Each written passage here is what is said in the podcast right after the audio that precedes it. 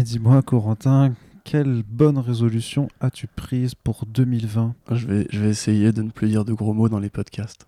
C'est vrai? Ouais. Ah bah putain, j'ai hâte de voir ça. Ah, moi aussi, bordel.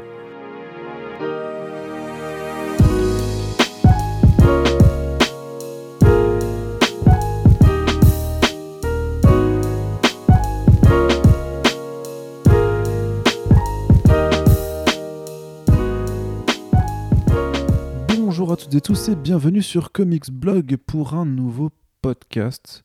On démarre l'année en douceur, j'ai envie de dire, avec, euh, en ce début d'année 2020, un petit, euh, une petite émission qui, en fait, je dis petit, mais on sait très bien qu'elle va durer deux heures, qui, qui, euh, qui va un peu faire le, le point, euh, alors qu'on on démarre un peu la rentrée, si, si je puis dire, de nos attentes et un peu des enjeux de ce que l'année va nous apporter, à la fois en termes de comics, bien entendu, puisqu'on est sur les ondes de comicsblog.fr, mais également de leurs adaptations, puisqu'il y a quand même beaucoup de choses à venir, à la fois euh, pour vos lectures, mais aussi euh, sur vos écrans. Et donc, il va falloir forcément gérer votre temps disponible, puisque euh, si vous n'êtes pas au chômage, ou que vous n'êtes pas très très riche et que vous n'avez donc pas besoin de travailler, eh bien le temps libre a priori n'est pas ce dont vous avez le plus à votre disposition. Et donc il va falloir faire des choix. Et choisir, c'est renoncer, euh, comme le disait un grand philosophe. Et Corentin est avec moi pour philosopher là-dessus. Oui. Bonjour, Ouais, oui. bonjour Corentin, Ça va, Arnaud bonne année. T'as l'air en forme Ouais, euh, bonne année. Bonne Bonne année. bonne année. On se l'est déjà souhaité, je crois, la dernière fois. Ouais. Mais la différence, et vous On l'avez s'excuse pour la qualité de l'enregistrement qui, évidemment, était moins, de... était, voilà. était moins bonne puisque nous étions à distance et que les niveaux de, de- du son de chaque micro n'étaient pas les mêmes, alors qu'ici, nous pouvons faire les réglages ensemble, à Eh deux, oui. en se touchant de façon délicate les mains tu- pour laisser un Hein petit peu euh, parler notre, euh, comment dire, Pas du tout. notre romance euh, cachée. Que... Je mange pas de ce pain-là. Ce- si, si, puisque la- l'année justement euh, 2020, ce sera l'année de Not Coming Out, euh, Allez, voilà. Corentin, voilà, il faut le dire. Voilà, Océane, je te, je te l'apprends comme ça en direct. euh, Et voilà, Voilà. c'est une demande en mariage en direct sur les podcasts. je suis pour le polyamour, d'ailleurs, si ça euh, t'intéresse. Ça me rappelle, euh, c'est Qu'est-ce qui se passe? Non, ça me rappelle ces émissions de télé-réalité où ils font des demandes en- Ouais. en, mariage fake et tout ça. Mais donc Ouais. non, nous n'allons pas, nous n'allons pas nous Ça étendre. rappelle euh, le Jerry Springer Show. nous n'allons pas nous étendre sur, bien ça sur notre vie amoureuse. Et comme bonne résolution, du coup, Corentin, je te conseille de prendre celle de ne pas me couper la parole quand je parle. Non. Allez, s'il te plaît, fais- fais-le. Mais on va justement un peu faire le bilan de ce qui nous attend euh, en ce début d'année.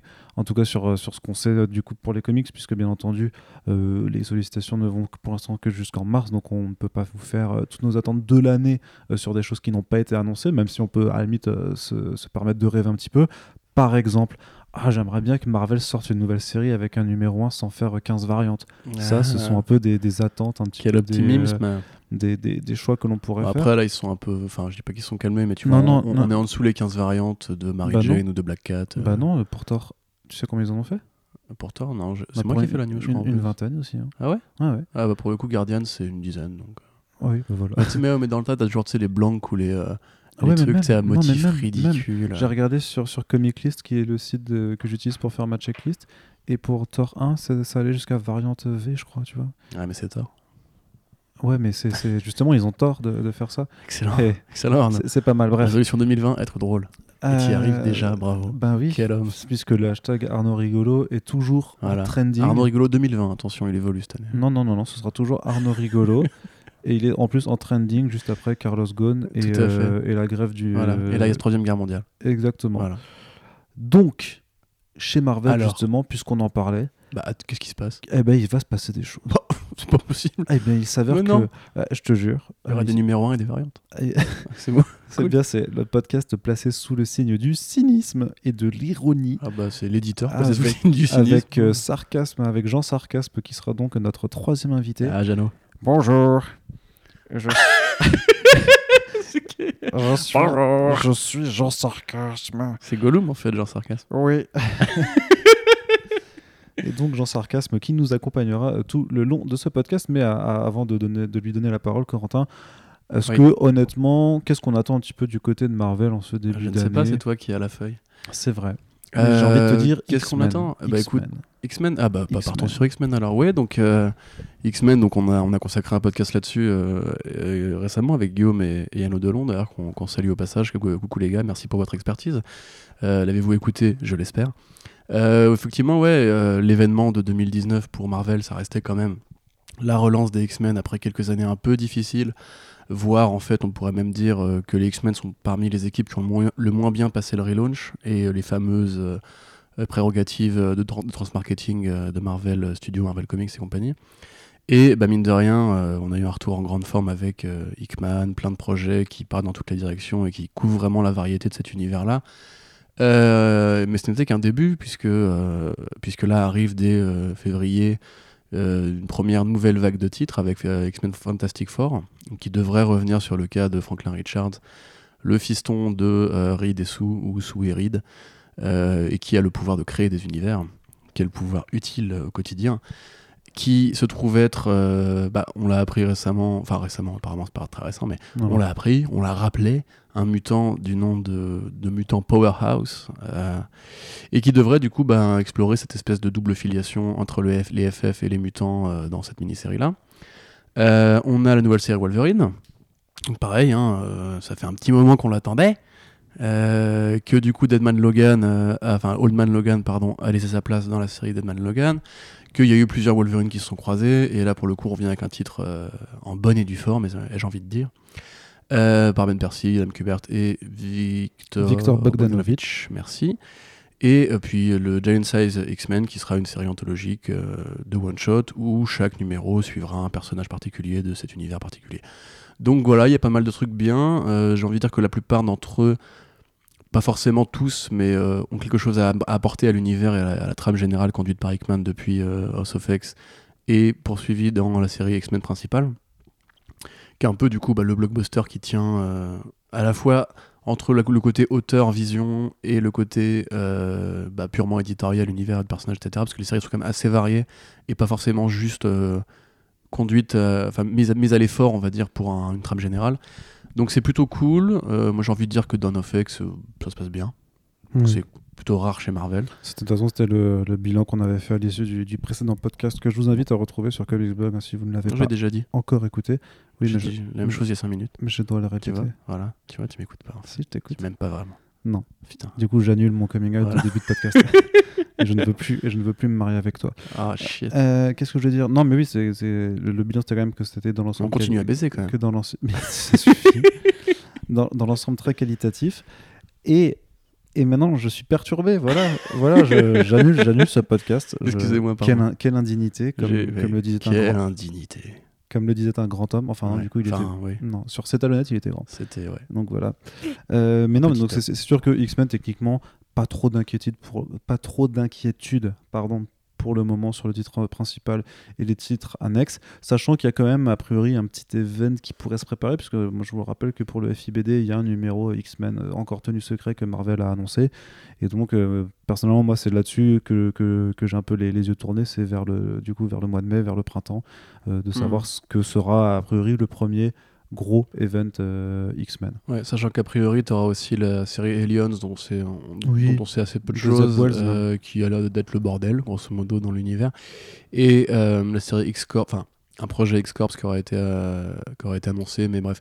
Donc, c'est encore assez fluctuant. On voit que Hickman avait dit qu'il aurait de nouveaux concepts, de nouveaux concepts à proposer.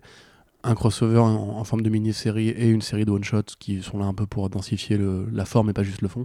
Donc ouais, enfin c'est toujours le petit laboratoire un peu sympa avec une sorte de, de grande saga qui s'amorce. Donc euh, Mm. espérons que ça tienne, euh, ça tienne.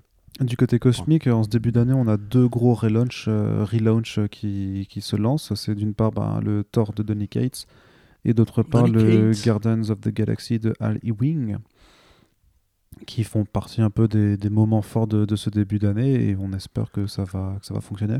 Ouais, bah euh, déjà beaucoup moins d'enthousiasme. Euh, moi je trouve ça quand même un petit peu. Attends, je te la euh, refais. Mais on espère que ça va beaucoup fonctionner. Ah mon gars, euh, mais je suis chaud, sa bon, mère. voilà. euh, ok, Euh, carrément, ouais, on y va là. hein. Attends, je peux même te la refaire en. Allez, vas-y. Alors, je te la refais Tu encore montres mieux. le potard. Ouais. Euh, je, je vais te la faire vraiment, vraiment, vraiment bien. Là, je suis en train de me chauffer. Je vais le faire. Voilà. Euh, voilà, parce que Corentin, Oui, Ah, il faut que je te dise quelque chose. j'ai envie de dire. Il y, a- il y a une rela- Non, non, mais il y a vraiment une, une relance de, de Thor par Tony Cates. Et voilà, alors ce que je voulais te dire.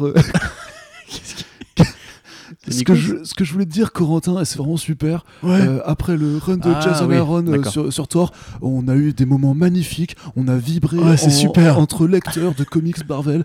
Et maintenant, c'est un peu Tony Cates qui est un peu quand même, euh, ce que j'ai envie de dire, euh, la star montante de la Maison des Idées, qui va nous faire donc euh, du cosmique euh, pétaradant. Euh, on est content. Pour les plus jeunes, c'est Patrick Sébastien euh, du plus grand cabaret du Ah, monde. c'est super. c'est qu'en fait, plus on vieillit, moins, moins les gens auront ce genre de rêve. C'est Ah, horrible. hein. Si, parce que Patrick Sébastien, ils, ils vont le cloner Ouais. pour faire. Mais Est-ce que c'est pas déjà un clone, tu vois en un ouais, non, sens, mais hein c'est. Euh, ouais, ça a l'air. Mais putain, merde. ouais, ça a l'air euh, bien. Euh, non, mais tu vois, Thor, typiquement, euh, j'avoue que j'en veux un peu à Marvel. Et tu vois, c'est au-delà des variantes et compagnie, il y a quand même une sorte d'accélération. euh. Mais c'est incroyable comme que de se dire qu'à deux semaines de King Thor 4 de Jason Aaron, même une semaine, je crois, qui venait du coup bah, éteindre un run de plusieurs années, qui comptera dans les livres d'histoire des comics comme l'un des plus grands runs de Thor. euh, certainement aux côtés de ceux de Straz et euh, de Simonson et compagnie. Directement après, paf, on remet le couvert, on attaque avec une nouvelle série Thor, on n'a pas le Oui. temps pour ces conneries. Mais parce que, comme tu l'as pu le constater quand même dans l'interview de Donny Cates que j'ai Danny, faite, oui, ça euh, fait des années prévu depuis trois ans qu'il le savait. voilà. Mais oui, tout à fait. Mais euh, non, ou après, voilà, Cates, moi j'ai j'ai pleine confiance, effectivement. C'est un mec qui sait, dessiner, qui sait écrire, pardon, c'est pas dessiner, il sait écrire. Si, c'est dessiné. C'est dessiné. Un Bah, dessinateur hors pair. Il s'est dessiné un petit peu Venom. Esther Award 2021, Donny Cates. Euh, oui, il s'est dessiné. Voilà. non mais voilà, tu vois, c'est genre... Euh, Cates, c'est un mec qui justement aime bien euh, un peu taper sur les concepts préétablis pour se les approprier. C'est ce qu'il a fait avec Venom, c'est ce qu'il va, ce qu'il va refaire avec Thor. Il a dit on va, on va casser du dieu Asgardien. Donc au moins il y aura une période de rupture vraiment nette avec le run précédent. Euh, c'est super bien, enfin Nick Klein, euh, brut, brutasse. Euh, moi je suis chaud pour ça. Donny Cates, j'ai j'ai pleine confiance, mais c'est vrai qu'après le volume de Thor, en fait, c'est qu'on va dire, mais j'ai moins d'appétit pour Thor vu ce qu'on vient de vivre ces dernières années. Tu vois ce que je veux dire? J'aurais bien aimé qu'il y ait un, un autre personnage tout aussi important qui aurait mérité, je pense, comme Iron Man. Tu vois, par exemple, Mhm. Iron Man, pour moi, malgré l'événement Iron Man 2020, je trouve pas ça euh, fantastiquement, galactiquement bien. C'est sympa, ça Non. vivote un peu, tu vois, mais bon, voilà, tranquille. Euh, du coup, bon, c'est bien de voir que, du coup, les lecteurs de. Oui, Iron Man, c'est pas les fantastiques forts. excellent. ça Arnaud. peut pas être fantastique fort. Ouais, Et t'imagines que si Ouais. Thor était j'ai fantastique, posé mon micro et m'en ça, allais. ça ferait les fantastiques Thor. Allez, salut. et, ça, et ça, et ça, c'est du comics. Voilà. Et du coup, Corentin s'en va déjà de la rédaction. Donc, euh, voilà. Et euh, Guardians, bah, comme on en a déjà parlé, moi, les Wings, je suis pas forcément le plus gros client du mec. Euh, j'ai pas spécialement d'énormes attentes. Toi, que je sais pas ce que t'en penses. Bah, moi, je euh, suis, je suis plutôt, plutôt curieux puisque je trouve que c'est quand même un scénariste qui est solide. C'est Oui. pas, c'est pas la, Ouais, ouais. c'est pas le meilleur euh, auteur ever jamais euh, non plus, tu vois. Mais comme dit, son travail sur Immortal Hulk. Bah voilà, mais moi je suis super réfractaire à son travail sur Immortal Hulk. Vraiment, ça, pas ça, me- ça me parle pas. En fait, c'est pas, pas que j'aime pas, c'est que quand, quand je le lis, j'ai pas l'impression de lire du Hulk déjà pour commencer, mais Ah en bah, fait, je, en fait, je, je comprends pas où est-ce qu'il veut, qu'est-ce qu'il qu'est-ce qu'il essaie de raconter en fait. Et ça me, ça me frustre à mort parce que je me dis que tout le monde en parle, tout le monde a l'air de bien kiffer, et moi je comprends pas le what the fuck, tu vois. Je... Mais du coup, après, voilà, magnifique quatrième d'Alex Ross, je suis content pour ça que la, la série existe.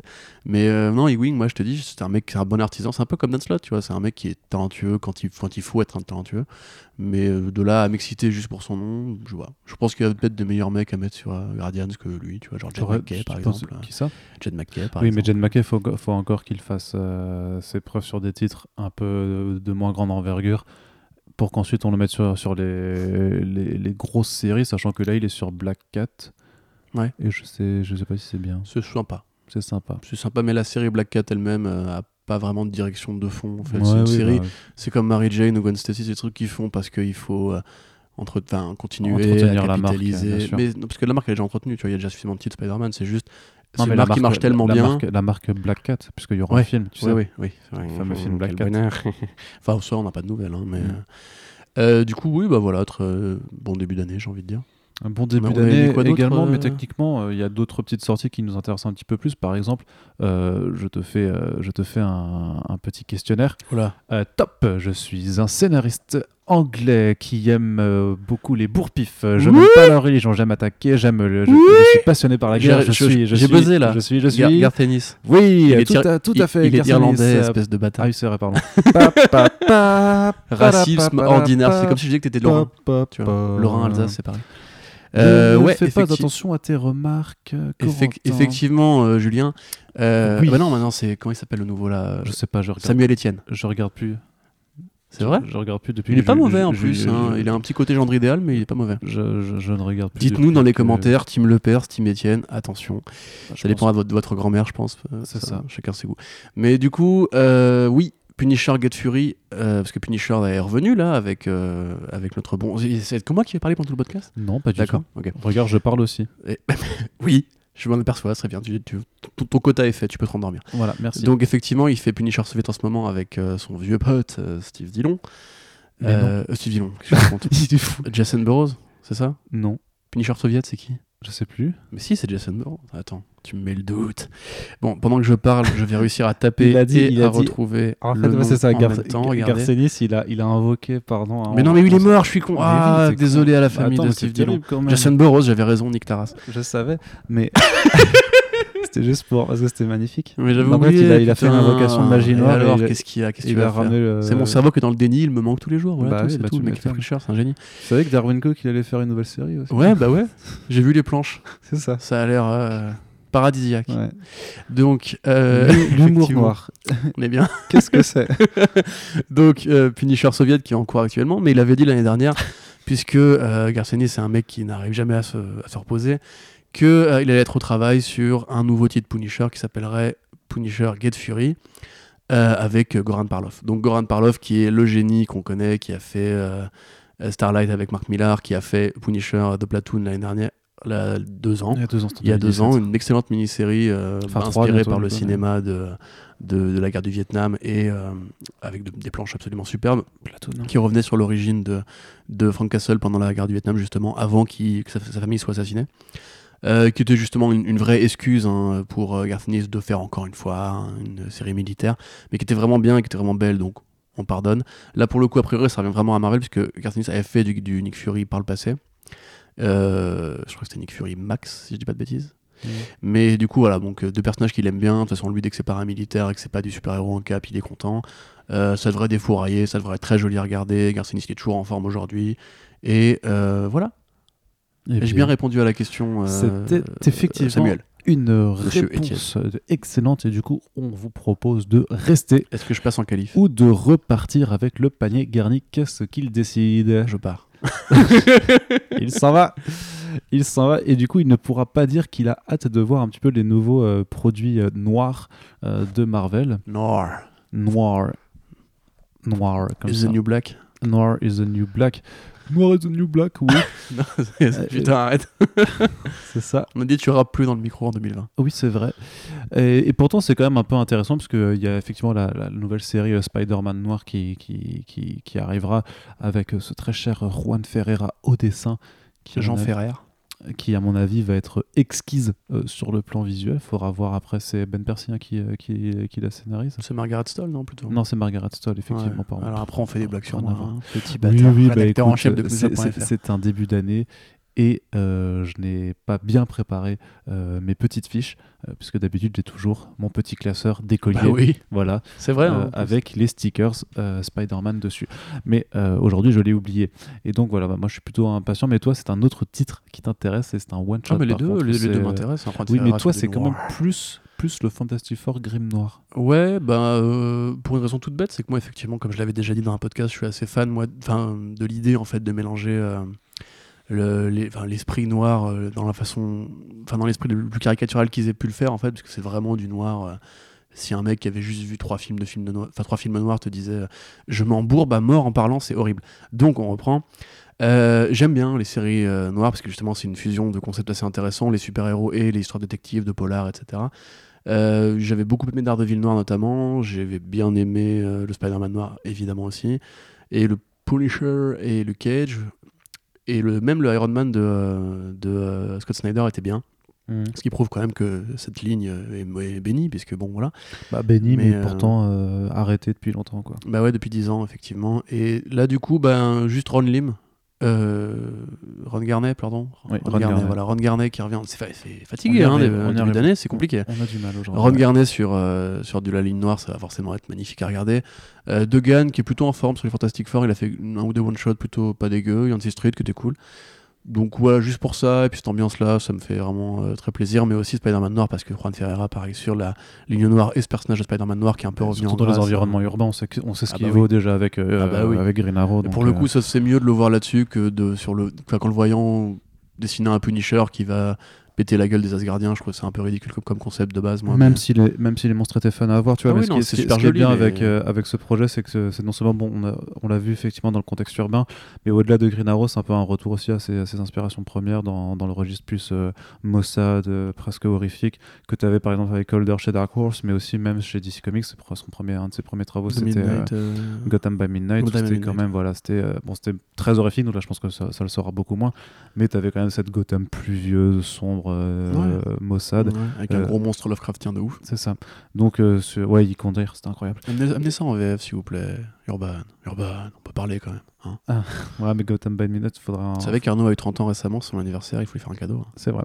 C'est vrai. D'ailleurs, n'hésitez pas à m'envoyer des dons euh, comme ça pour, pour le plaisir. Je vais faire un Patreon comme Daniel RPK. C'est ça. Et je vous apporterai des news exclusives. Ouais. Euh, Attention, Voilà. exclusif. Moon Knight arrive sur Disney+. Ah, envoyez la thune, envoyez la thune, envoyez la thune, envoyez la thune. incroyable.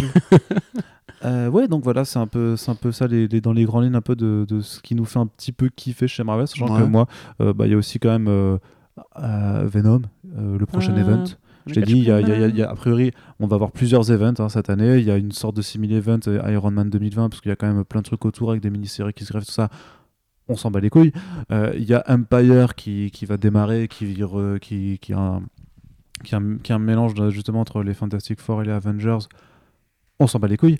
Et par contre, il y a. Non, Non, on s'en bat je- pas les couilles, ça Si. va, c'est, On s'en branle. ça peut être On sympa. prend, tu vois, tu prends, tu prends, tu prends ta caquette dans ta main comme ça, et ta stick très très très fort. Et, et tu mais c'est cool, c'est cool de voir que Marvel fait des, fait des events avec les Fantastic Four, tu vois, par exemple. Oui, mais alors, alors attends, euh, Jean Sarcasme veut s'exprimer. Oh, oui, alors ça. Parce qu'ils ont euh, acheté les droits. Voilà, ils ont récupéré les C'est droits. pas vraiment sincère. Et c'est pour faire un film avec les Fantastic Four contre les Avengers. Je l'ai lu sur We Got Discovered. Ouais. Il est, il est- il est chiant ce genre de sarcasme. Ah, hein, il est c'est- horrible. C'est vraiment une merde. Mais euh, ouais, non, moi, moi je suis chaud. Franchement, je, je déteste pas du tout les, les Fantastic Four de, de Dan Slott. Euh, en plus, là, c'est Halloween, ton pote, tu vois, tu vas être content. C'est Halloween et Dan Slott, donc euh, deux étoiles montantes. D'ailleurs, ce qui est marrant, c'est que c'est les mecs qui vont avoir un peu les rênes de Marvel en 2020. Parce que, Bah oui, parce que bah, Halloween, de toute façon, était déjà, tu sais, aussi même sur le- l'entreprise Marvel Comics 1000 et 1001. ouais, tout à fait, bah, c'est lui qui a scénarisé l'histoire du Eternity Mask, Mm. qui était Si- Je, je, ré- je répète encore une fois, mais je comprends pas comment écrit ce mec parce que c'était vraiment bizarre. Enfin, T'imagines euh, s'ils font un, un, un Marvel Comics 1002 ouais, pour encore plus de. Eh, est-ce qu'ils le vendront à un million d'exemplaires ce coup-ci Attends, on va demander à.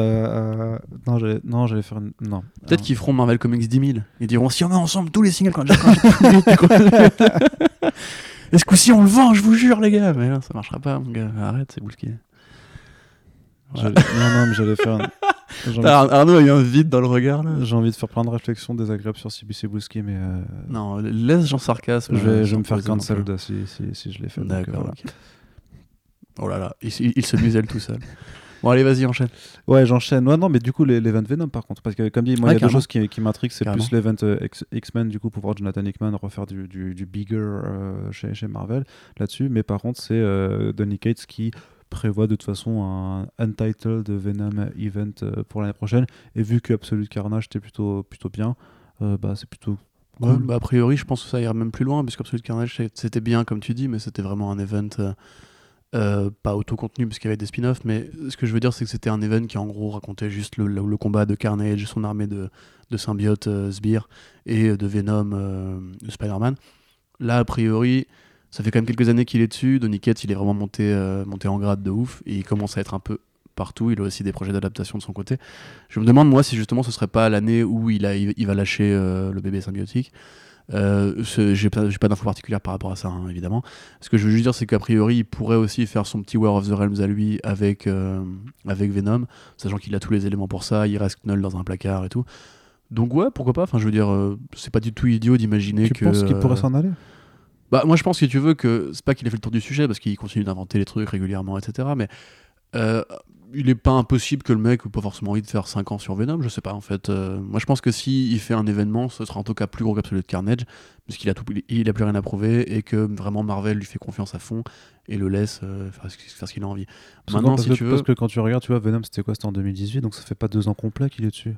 Non, c'est- bah ouais, mais quand même. En, de- en 2018, c'était qui Donny Cates par rapport à maintenant, tu vois? C'est juste Thanos et euh, God Country, tu vois? Enfin, enfin, il a fait plein de trucs, hein, ce que je veux non, dire. c'est mais, c'est- ce que je veux dire, c'est que, que Marvel a quand même l'occasion aussi d'avoir de nouveau euh, hmm. un réel run d'auteur sur, euh, sur un de ses personnages plutôt que de faire des relaunchs au bout de, Ouais. de six numéros. Ah, par contre, mais, mais- Et, ça, par et contre, je de sais leur que, hein. et Donny Cates le disait aussi, que lui, il veut vraiment avoir, euh, il tient à avoir ses- sa belle collection euh, Venom par, euh, St- euh, par Cates et Stegman. Ah ouais. Et euh, moi, je le vois bien dans une. f- Ouais, pourquoi pas. Je spéculais à mort, il y a pas de. Mhm. Mais par contre, te leur pas, je pense qu'il y aura un Venom 1 euh, quand Venom 2 sortira. Ce qui sera d'une logique implacable, puisque. Ah euh, non, non, si, non, c'est sûr. Peut-être une mini-série de nouveau Non, en mais tu sais, parallèle. ils lui mais- diront tu nous fais un petit truc un peu euh, cliffhanger de fin, on laisse un mois sans single, on revient au numéro suivant. Moi, j'en suis quasiment persuadé. hein. Je suis prêt à eh prendre bien, un eh pari. bien, nous prenons les paris. Euh, Qu'est-ce qu'on parie Corentin? Bah, je, tu... Celui qui perd euh, se rase la tête. Non, moi j'ai déjà fait. Euh, c'est vrai que toi, ça te dérange pas en plus. bah oui. Bon, on verra ça hors micro peut-être. Ok, Avant ça de un marche. truc trop, trop bizarre et dégueulasse. les Effectivement, que les auditeurs et auditrices pourraient Mais entendre. le pari est tenu. Le pari est tenu. Euh, voilà, Corentin parie qu'il y aura un Venom 1 en amont de Venom 2. Alors, Venom 1 en comics, avant Venom 2, le film. Et donc, les, paris, logique implacable. les paris sont lancés et vous pouvez euh, cotiser pour. C'est ça. C'est ça. On va être un bookmaker. c'est- Moi, je mise plus sur Arnaud, Corentin et tout. Effectivement. On Avec- garde 2% des, des paris, on est bon? Oui, carrément. Euh, 100% sinon. mais- chacun chacun euh, sa comptabilité. Allez, du coup, ça c'était un peu le tout pour, pour, euh, pour Marvel. Voilà, donc on tient 25 minutes là-dessus. Je t'avais dit, ça va durer deux heures. Euh, du côté de DC, qu'est-ce qui nous attend de, de, de, de bien chez DC Euh, J'ai envie de dire pas grand-chose. Hein. C'est Ah, c'est- dur. C'est un peu pourri chez DC. Non, il y a plein de trucs bien chez DC. c'est un peu nul, hein. C'est un- peu nul à chier. Là, j'adore chez DC DC, dans, comics, c'est dans, le bien. dans DC, il y a C comme à chier. Tu sais que hein, t'as un Batman tatoué sur le bras, mec, tu te parjures là. hein. Euh, ouais, mais ouais, mais je l'ai, je l'ai fait effacer, je l'ai transformé en casque de Iron Man du coup. Je, je- voilà. Comme un bon gros vendu Marvel Studios. Exactement. Non, bah qu'est-ce qu'on a euh, dans l'ordre chronologique Je sais plus ce qu'on avait noté, mais du coup, on a euh, Sean Murphy qui revient encore sur son univers Bah, Knight. C'est ça, il a un troisième volume. Alors par contre, le titre est nul parce que c'est Beyond, c'est Beyond the White Knight. Beyond the White Knight. Ça, je trouve, je trouve ça très très très nul. Mais c'est un truc de marketo classique, c'est comme Star Trek Beyond ou, euh, ou Justice League Beyond, je crois qu'il y avait eu ça aussi. Ouais, mais non, ou même Batman Beyond. hein, Batman Beyond. Voilà. ouais. Techniquement, ça pourrait être un, un- du coup un- dans le futur de.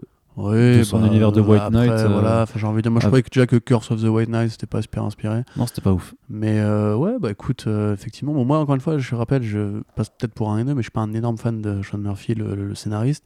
Après, ça reste un dessinateur hors pair. Euh, là, a priori, t'as Catwoman qui se ramène dans, dans l'équation. Bah, en fait, Catwoman, c'est encore différent parce que c'est un autre projet.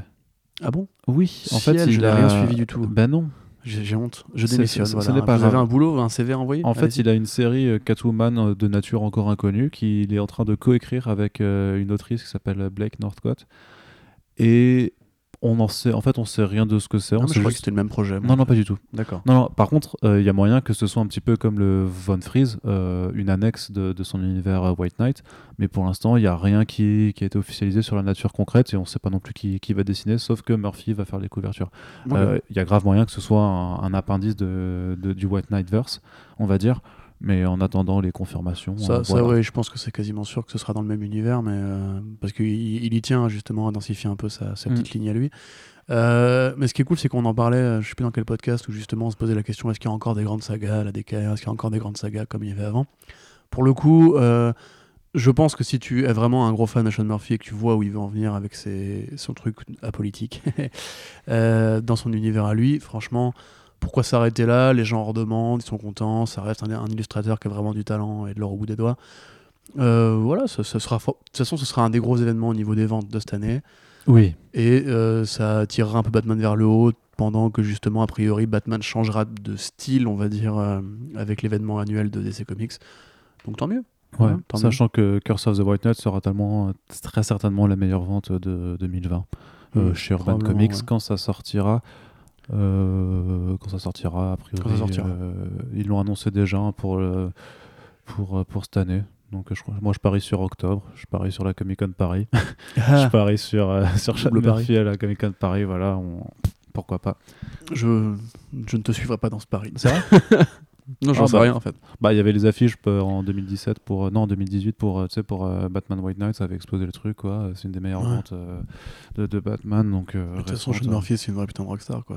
Ah, en France, c'est incroyable quoi. Ouais, En, c'est vraiment en France, il y a- a- non, c'est comme tu vois, c'est comme Libermero, tu vois, il y a des artistes en fait qui en France ont, un- ont une, un- je sais pas, une fanbase, enfin un, un attrait auprès des lecteurs qui est incroyable peut-être que leur, leur style qui est un peu différent du style Jim Lee, Brett Booth classique, tu vois, c'est peut-être un truc qui plaît Ah, je sais aux pas, enfin, ils, ont, ils ont réussi. Enfin, moi, je pense que quelque part, ils ont réussi le pari. euh, enfin, en tout cas, avec, avec eux deux, le Mm. pari de, de réussir à faire identifier Ouais, ouais. des artistes comme ça et de les mettre. de les Clairement, mettre bah, Libermero, enfin, ouais, moi ça me paraît évident. Ou alors, c'est juste parce que euh, Libermero est très très beau. C'est possible aussi. C'est possible Je me également. souviens, j'étais à quelques mètres de lui pendant notre panel et euh, j'étais Ouais. là, j'étais en sueur. Dis-toi que moi, j'ai mangé un peux, je burger. peux pas me lever, tu vois. J'ai mangé un burger, il était à côté de moi C'est vrai. et je voyais euh, la, la graisse de son burger comme Mais tu ça. sais qu'en plus, il le sait qu'il est beau ce bâtard. Mais bien sûr. Le dès qu'il est sorti de, de la conférence, il, a mis ses ray à la con, là, il a commencé à marcher comme un cow-boy. J'étais en mode genre, mais arrête, poseur, C'est ça. En, t'aime. en- en même temps, quand tu te regardes dans la glace le matin et que tu t'appelles Libermero, tu peux pas dire autre chose. Ouais. Tu vas pas te faire Ah non, je suis pas ouf. Tu vois. Moi, c'est Olivier Corentin et j'avoue, dans la glace, c'est pas. c'est pas terrible. C'est pour ça qu'en fait, vous avez enlevé euh, les glaces de, de votre Voilà, salle de bain. exactement. Parce que Voilà. c'était très compliqué. je me rate, tu vois, j'ai pas envie de me regarder. Non, mais c'est normal, c'est normal. Euh, du coup, t'aimerais bien être Le un podcast, il part en vampire. couille. En, là, en fait, t'aimerais bien être un vampire. Imagine, t'es un vampire où tu ne vois pas ton reflet. Alors, ensuite, Franchement. En vrai, c'est un bon délire. hein. DC Comics. Quand, quand, quand t'es moche, c'est cool, du coup. tu vois. Ouais, oui, j'avoue. bah, vampirisons-nous, allez. Allez, Si vous avez un pote qui peut nous dépanner. Green Lantern saison 2. Ouais Grant Morrison, Liam bien Sharp. Euh, Grant Morrison, euh. Grant Morrison, c'est pas terrible quand même. Ça va être très très bien. Il y a la review de The Green Lantern qui arrivera ce week-end. Je tiens le pari moi aussi. Euh, C'était vraiment un très très bon volume euh, pour les fans de- du Grant Morrison à l'ancienne, de la- l'époque Vertigo, de l'époque 2080. Un mec qui vraiment, euh, justement parce que maintenant c'est une légende et que DC Comics est ravi qu'il travaille encore un petit peu, euh, lui laisse Bah, je faire pense qu'il qu'il travaille beaucoup par rapport à une époque où il était plus. Tu sais, il y a eu une Ouais, période où après l'époque, euh, Multiversity, en fait, on Metal, le voyait ouais. plus, quoi, tu ouais, vois. Parce qu'il a, il a, en fait, il a pris la direction d'Heavy Metal, le magazine de ça. Eastman, qui est un spin-off de Metal Hurlant, et en fait, il a plus fait que ça, et des conventions avec des, des stars du porno à Los Angeles. Euh, Quoi? il a même fait écrire euh, Stoya. Euh, c'est Stoya, c'est ça, l'actrice porno blanche, très blanche? Bon, Je bref, suis il pas a, non, mais expert. oui, oui, non, vraiment, il, il s'est pris pour une rockstar, pour C'est- de moi, vrai, je tu prends vois. juste c'est, la, euh, la rubrique amateur sur. Je suis pas Non, non, très mais- star. Si tu veux, Grant Morrison, il s'est vraiment pris pour, pour une star du rock euh, pour Mm. de bon, tu vois. C'est, il a pris le magazine un peu alternatif et tout. Bon, là, maintenant, il est, il est revenu pour de bon et justement, bah, il, a, il a les coups des franches. Alors, en plus, ce qui est marrant, c'est qu'il a les coups des franches, mais il veut bien participer euh, aux bizarreries de Dan Didio, tu vois, parce que, genre, dans euh, numéro 1 de The Green Lantern, t'as une référence à, euh, à euh, DC Universe euh, pré- euh, Rebirth, Ouais. euh, avec euh, le, le symbole de Dr. Manhattan et tout. Et là, pour le coup, même il a dit euh, oui, ce sera toujours en canon. euh, il y aura toujours une continuité établie avec euh, les, les événements que fait DC en 2020. Ouais, Ça, c'est un, lui peu- qui c'est un le peu dit, hein. compliqué parce que quand tu regardes concrètement le volume, Oui, tu oui. fais. Bah, de Black Star, c'est impossible de placer pour le coup. Mais, Ouais. Mais même, même le, le Green Lantern, sur la Oui. première moitié, ça va encore, tu vois. Mais le- la, deuxième moitié de, Non, mais de, je te de dis la, pas de que la c'est en série, euh, c'est. bien sûr. euh, je veux dire, si tu veux, c'est qu'il il veut bien. enfin, tu t'en euh, branles. Il veut bien passer la balle, quoi, on va dire. Ouais. Et là, pour le coup, donc ça revient. On change de gardien sur OA. Euh, on voit un, un, un Jordan qui, du coup, devient un peu le vieux con de, du corps de Green Lantern parce que justement, tout le monde a un peu changé de mentalité. Donc ça continuera à parler un peu de société. C'est toujours, ça sera toujours probablement aussi fou. Moi, j'ai très hâte de voir ce qu'il va faire justement. Est-ce qu'il va continuer à acheter des gardiens un peu bizarres Est-ce qu'il va continuer à ramener des Green Lantern un peu bizarres Après, le, le, le hippie Green Lantern qui reste mon coup de cœur de, de l'année. Euh, vraiment une super série, je vous conseille de l'acheter en VF parce qu'elle existe en VF. Et euh, enfin, en tout cas, il faut aimer ce style-là. hein. Bien sûr, c'est toujours un peu décousu au niveau des dialogues. Et puis Liam Sharp qui n'a plus rien à prouver. euh, vraiment, c'est est vraiment, c'est vraiment un, un mec entre, tout, entre toutes les époques de comics. Et la colo est mortelle, donc voilà, c'est très très bien. On est content que ça, con- ça continue. Ça continue, d'accord. Et du coup, dans les continuations, il y a quand même quelque chose que tu attends aussi, enfin, que tu, dont tu es content euh, de Ah, l'existence. content en général de toute façon. de l'existence, c'est chez Hellblazer. Ouais, bah ouais, carrément. Bah, euh, Comme quoi, comme oui. quoi, euh, peut-être que le passage avec la fermeture de Vertigo a permis au, à Hellblazer de, de, de se redonner un petit peu de vigueur. C'est effectivement une meilleure consolation, mais euh, c'est une consolation. Mais en fait, non, c'est parce que c'est antérieur à ça. En fait, c'est vraiment c'est quand ils ont fait l'univers Sandman Universe avec tous ces titres, voilà, Books of Magic et compagnie. Bon, moi, j'avoue que dans le tas, je- j'ai vraiment pas grand-chose à sauver. Malheureusement, c'est sympathique, c'est bien. Si vous voulez découvrir T'aimes ces pas Dreaming. Non, vraiment pas. Euh, je, je supporte pas, moi. En fait, mais c'est compliqué à décrire Sandman après, euh, après Neil Gaiman. Beaucoup de gens, s'ils sont essayés, McCarrey y arrive très bien. Tout le monde n'y arrive pas forcément aussi bien. Pour moi, Sandman, ça s'est arrêté euh, après Mm. Sandman, quoi. En fait, simplement, tu dis Overture, c'est un préquel. Voilà, bref, peu importe. Mais voilà, en l'occurrence, Ice Spurrier qui vraiment s'est révélé, euh, enfin s'est révélé, c'est un très bon scénariste, mais il s'est révélé vraiment sur l'écriture de Hellblazer. On a quelques numéros qui sont tombés. Il a trouvé de bonnes idées, une bonne, une bonne façon de ramener un petit peu le personnage euh, à l'époque moderne, justement vraiment à l'époque moderne, pendant le Brexit à Londres et tout. En toile de fond de ça, t'as un message social sur les, jeunes un peu abandonnés et tout. Les dialogues sont vraiment super bien écrits, t'as de la punchline, il y a une, science du rythme qui est vraiment bien foutue. Alors c'est toujours un peu confus euh, par rapport au placement géographique de la magie, on va dire. C'est-à-dire que des fois tu te dis, mais à tel, moment- il est à tel endroit, après à tel endroit, ça veut rien dire. Euh, mais pour le coup, il a trouvé le moyen d'écrire l'ordure euh, en impair, comme, comme on l'aime, et de la poser face à ses contrariétés. Du coup, il cherche à renouveler un peu le truc sans forcément trahir, et ça ressemble beaucoup au volume de Garth Ennis quand même. Donc euh, vraiment moi c'est pour ceux qui sont comme moi et qui aiment bien euh, les magiciens qui fument et qui se bourrent la gueule et qui draguent des meufs dans la rue et qui se prennent des patates dans la gueule. Voilà, c'est ce qu'on ça qu'on veut. Donc ça fait partie des attentes, mais moi je trouve qu'il y a un autre truc qui m'intéresse également. Par contre, en nouveauté, c'est A Strange Adventures de Tom King, Mitch Gerads et euh, ah, Evan Shiner. Evan Doc Shanner. J'avais le doc en tête, mais pas, Ouais. pas ce qui était avant. Mais tu vas en parler Arnaud Bah oui, parce que c'est en fait euh, c'est dans la continuité, on va dire euh, thématique, enfin plutôt spirituelle de, de ce qu'ont fait les deux avec euh, Mister Miracle, et donc euh, un projet pour euh, pour parler de donc de de- de- de- de- de- d'Adam Strange, donc scientifique terrien qui se retrouve catapulté sur Ne pas confondre avec Hugo Strange. voilà avec Doctor sur Strange. sur sur Rana, c'est Ranagar. Ouais. et où devient un héros populaire, il devient un héros un héros sur cette planète. Non, c'est Tanagar. Oui, j'ai dit quoi, ta- Ouais, Ranagar c'est Ran et Tanagar Oui, et la gare Ran Tanagar. Ranagar, voilà. C'est compliqué. Oui, C'est toujours compliqué. on s'en fout. Sur une planète lointaine.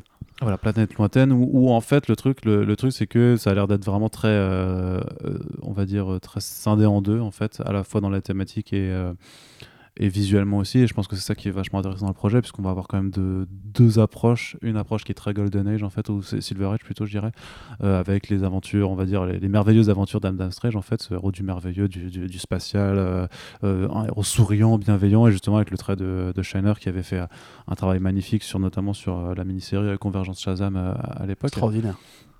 Enfin voilà, qui est un artiste qui est tout à fait au point.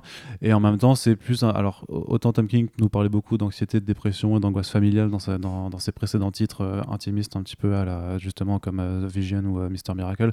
Là, ça va être plus politique dans l'approche, puisque justement, Adam Strange ne vient pas euh, de, de Tanagar, il n'est pas origina- originaire de cette planète. Et la façon d'un Superman sur, sur Terre, a priori, va être aussi.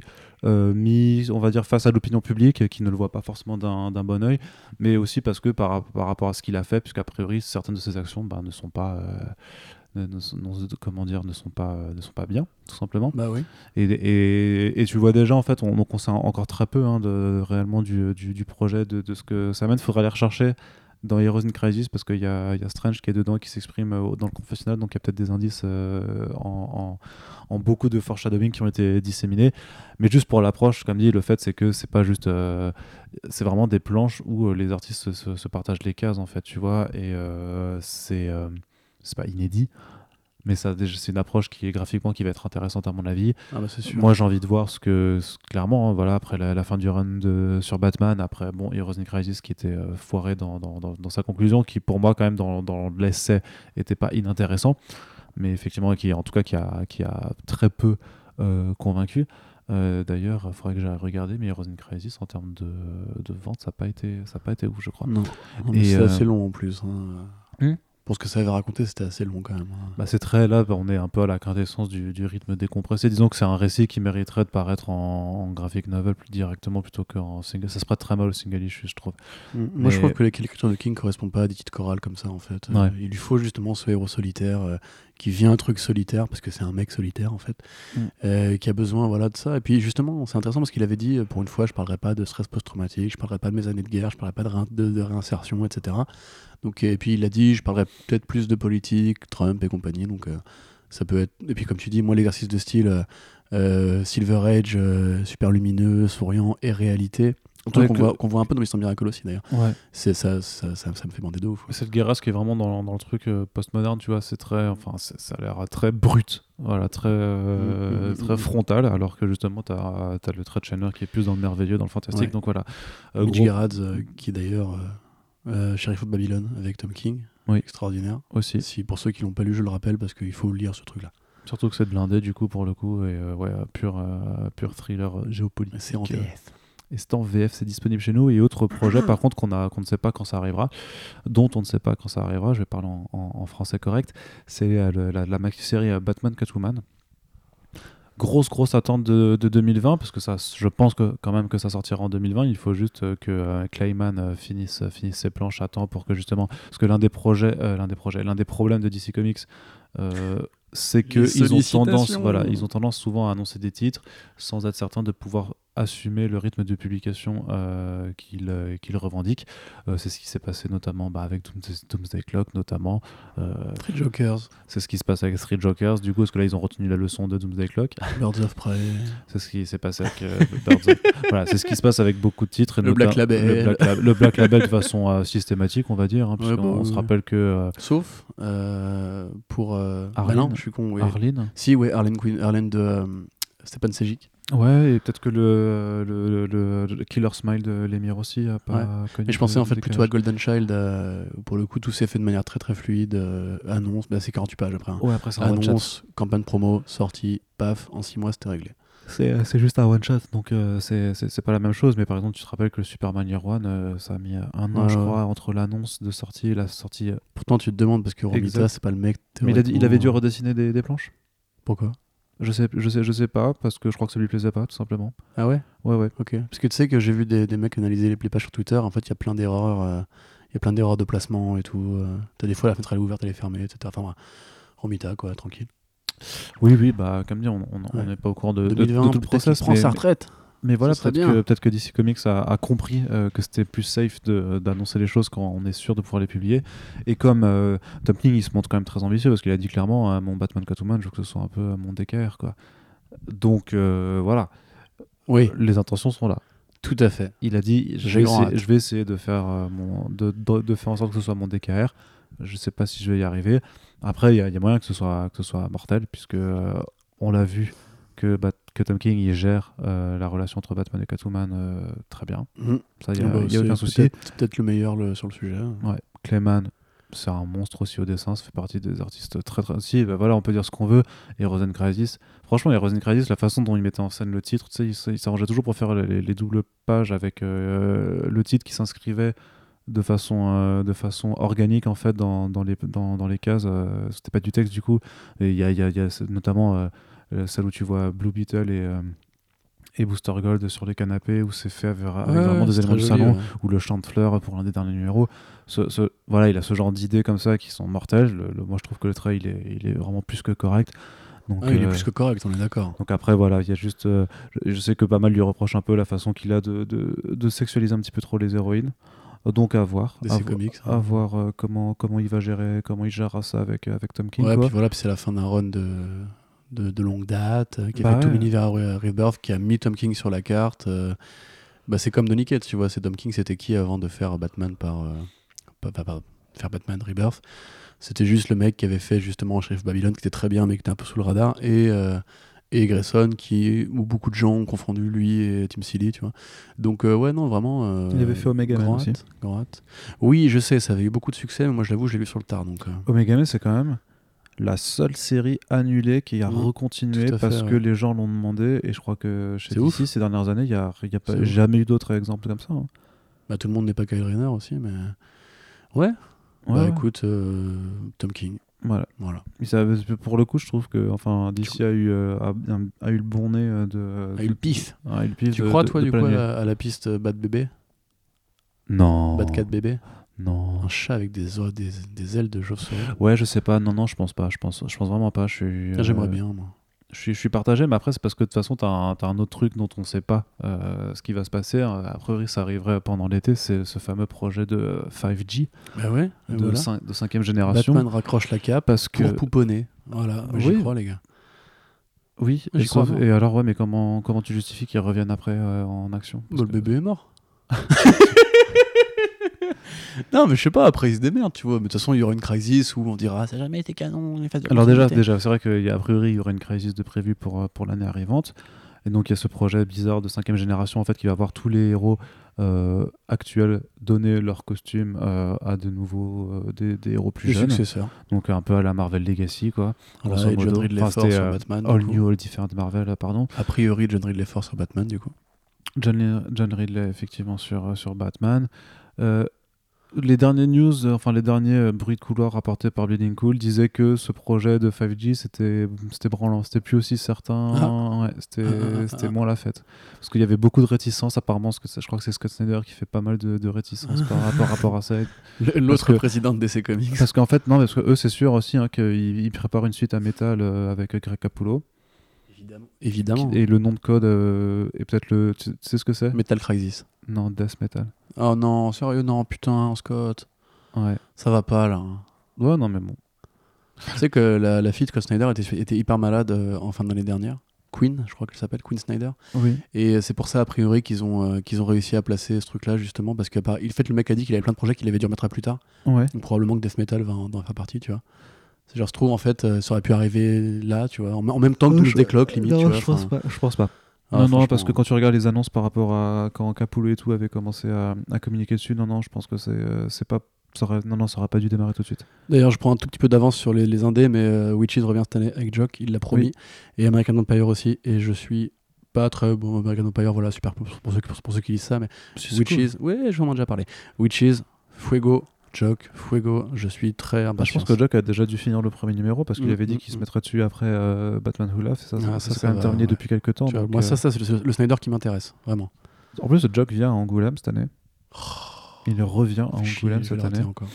Et euh, bah, il y aura sûrement des choses à faire euh, pour essayer d'aller voir où est-ce qu'il en est par rapport à Witches notamment. ouais. On ne leur posera pas les mêmes questions que l'année dernière, quoi, mais il y, a- il y a sûrement des petits trucs qui Si je te filme vont relier, tu bouger. fais signer ou pas? Oui, bien sûr. Oh, t'es un mec bien. Arnaud. Tout à fait.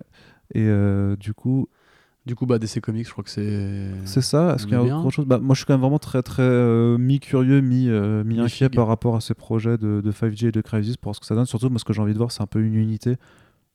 Parce que c'est quand même le gros problème de, de DC en ce moment.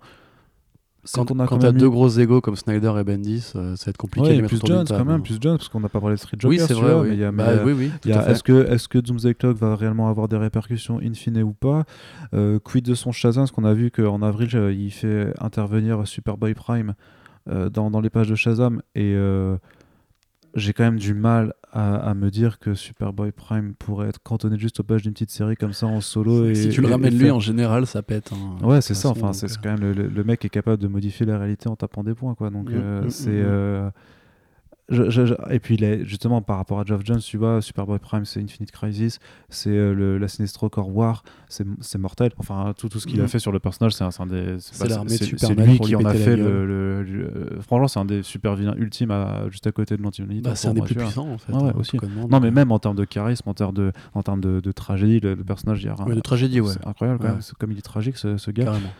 Donc euh, je me dis, euh, putain, s'il revient juste pour faire un petit peu le mariole, juste dans les pages de Shazam, que ça reste autocontenu et que ça n'a pas d'in- d'incidence à côté. Je pense pas. c'est- Jo- Jones, c'est le mec qui se laisse toujours des portes ouvertes. hein. Ouais, ouais, mais, mais, mais le truc, euh, c'est que, tu sais, c'est que ça intervient dans Shazam 13, euh, 13 je crois, c'est euh, un truc comme ça. Donc euh, c'est un numéro tr- 13. Faut être pas superstitieux. là, non, mais tu vois, ça, ça a l'air de venir juste comme ça. J'ai l'impression que c'est comme si on disait, ouais, il y a Riddler qui revient dans, dans la série Batman, tu vois, ça, Ouais. c'est un peu. C'est comme si on disait Dr Manhattan arrive dans DC Comics, en fait, ça, ça servait à rien. Non, c'est pas ça, justement. non, non, juste- justement, je- euh, moi, j'aurais envie- genre s'il n'y avait pas de conséquences. J'aurais envie d'y- voir quelque chose de, de plus important, mais c'est vrai que c'est un petit peu curieux. Quoi. Donc, Ouais. euh, donc, mais voilà, il y, a- il y a un vrai problème de cohérence éditoriale, de toute façon, chez, chez DC Comics, en tout cas d'unité plutôt, on va dire, puisqu'il y a des choses qui ne se répondent absolument pas. Les métalleries de Snyder ne se répondent pas vraiment à ce que fait Bendis euh, en, en ce moment. Euh, bon, bah, de, de- Geoff Jones, on n'en parle pas, puisque Doomsday Clock, au final, c'était. euh, pour moi, à mon sens, non événementiel, hein, la conclusion. On est content de l'avoir euh, de l'avoir terminé. Et d'ailleurs, je l'annonce, hein, on en reparlera euh, dans un podcast dédié euh, très prochainement Oui. avec une personne qu'o- qu'on hâte- déjà invité. Voilà, qu'on a déjà invité, mais qu'on a était bien, hâte de, de de, de voir revenir. Et, Et du coup, voilà, je, je suis vraiment très curieux de voir un petit peu euh, ce qui va se passer chez DC là-dessus. Est-ce que ça va être c'est un peu, un peu plus ordonné? Est-ce que le Black Label, ça va aussi se, se solidifier, on va dire? Est-ce qu'on va avoir moins de nou- nouvelles de, euh, d'un truc annoncé qui est reporté après euh, Bon là là, ça va de- quand même. Ils ont fait une bonne année, je trouve. Moi, le Black Label, Jeff Lemire, Joker, c'était vraiment bien. Euh, j'ai pas encore lu The Question malheureusement, mais j'imagine que c'est très bien aussi. Sienkiewicz à l'ancrage avec Jeff Lemire encore. Et euh, C'est qui dessine, Cowan au dessin, ouais. Mais justement, la fusion des deux est hyper intéressante. Euh, Golden Child, pour moi, c'était un, de mes numéros- un de mes numéros de l'année dernière, hein, très clairement.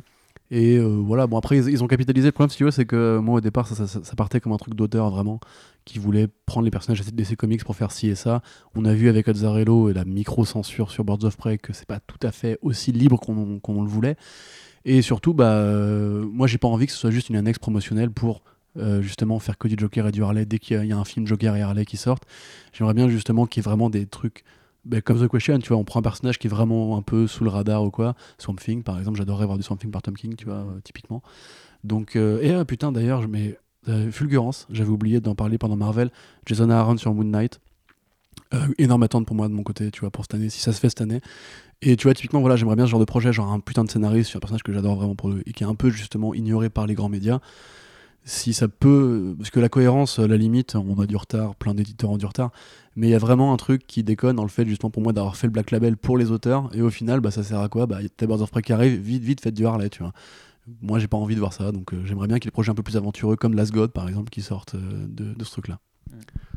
Ouais, puis il faut, il y a un truc qui assure aussi, c'est le- leur label d'horreur, quoi, les titres. euh, Oui, tout à fait. là, de il Joel, ouais. Bah, il y en a quelques-uns qui sont vraiment très bien. hein. Basket, Full of, Basket Full of Heads qui a démarré, qui est vraiment cool.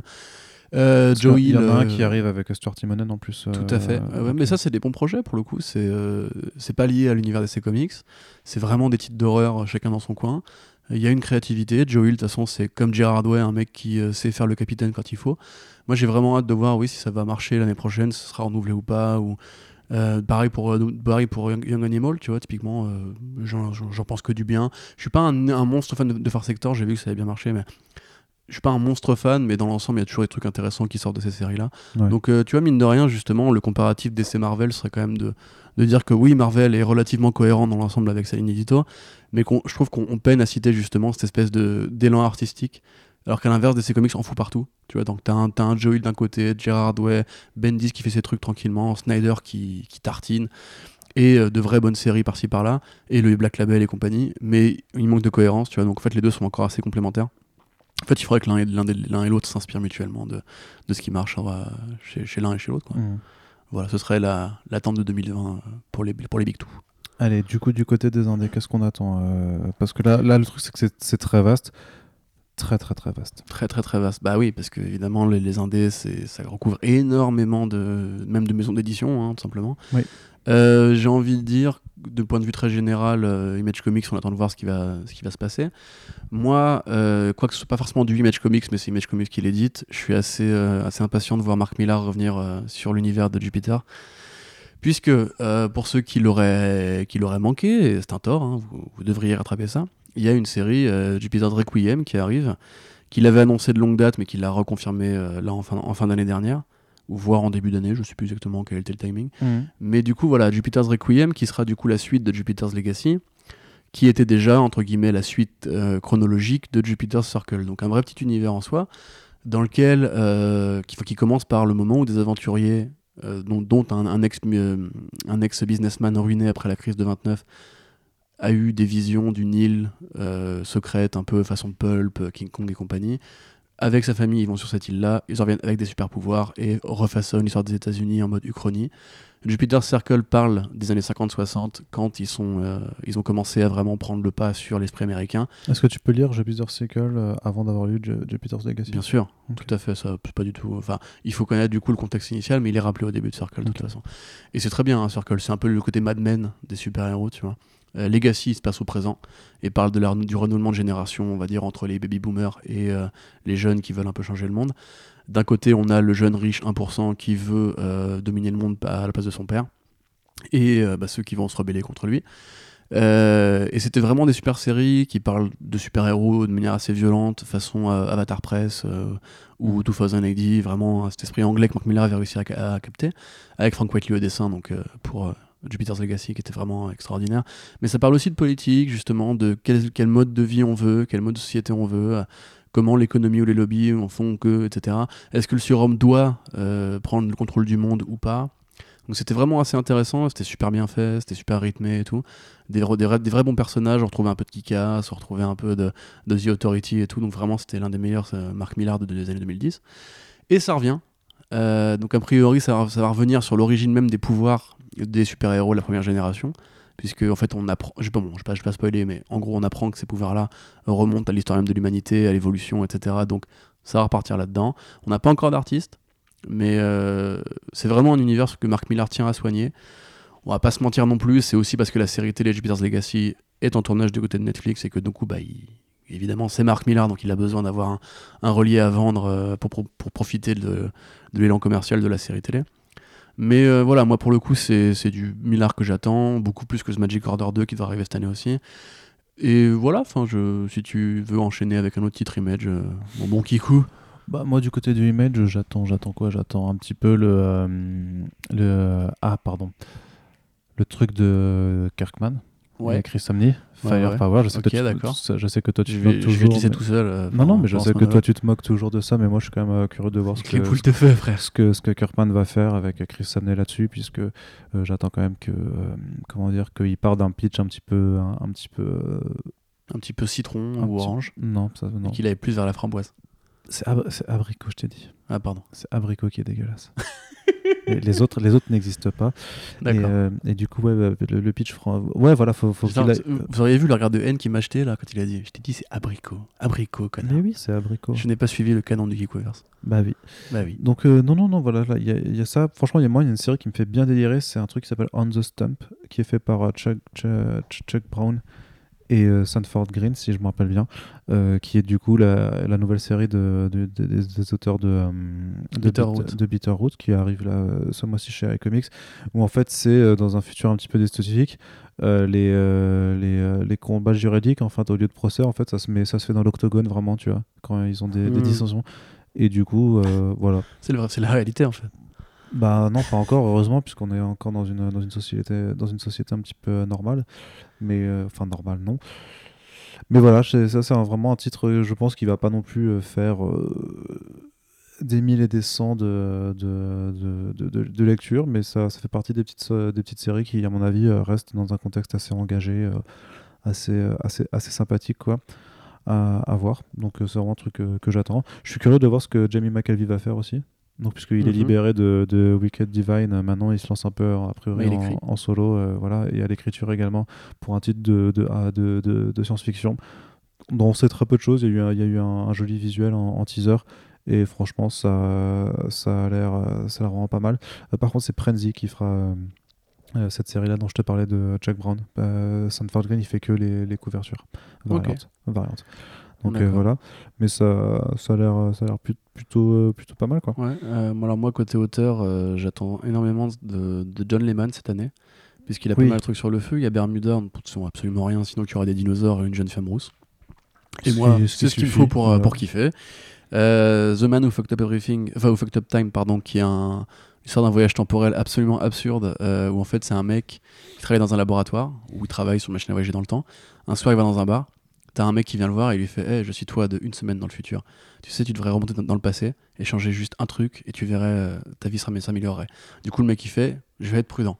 Il prend la machine à voyager dans le temps et il repart, il repart dans le passé, mais il change juste un tout petit détail. Tu vois, genre par exemple, bah, il, aura, il a commandé un mauvais burger à la cantine, il aurait dû prendre euh, l'autre plat, tu vois. Il fait ça, il change juste ce petit détail.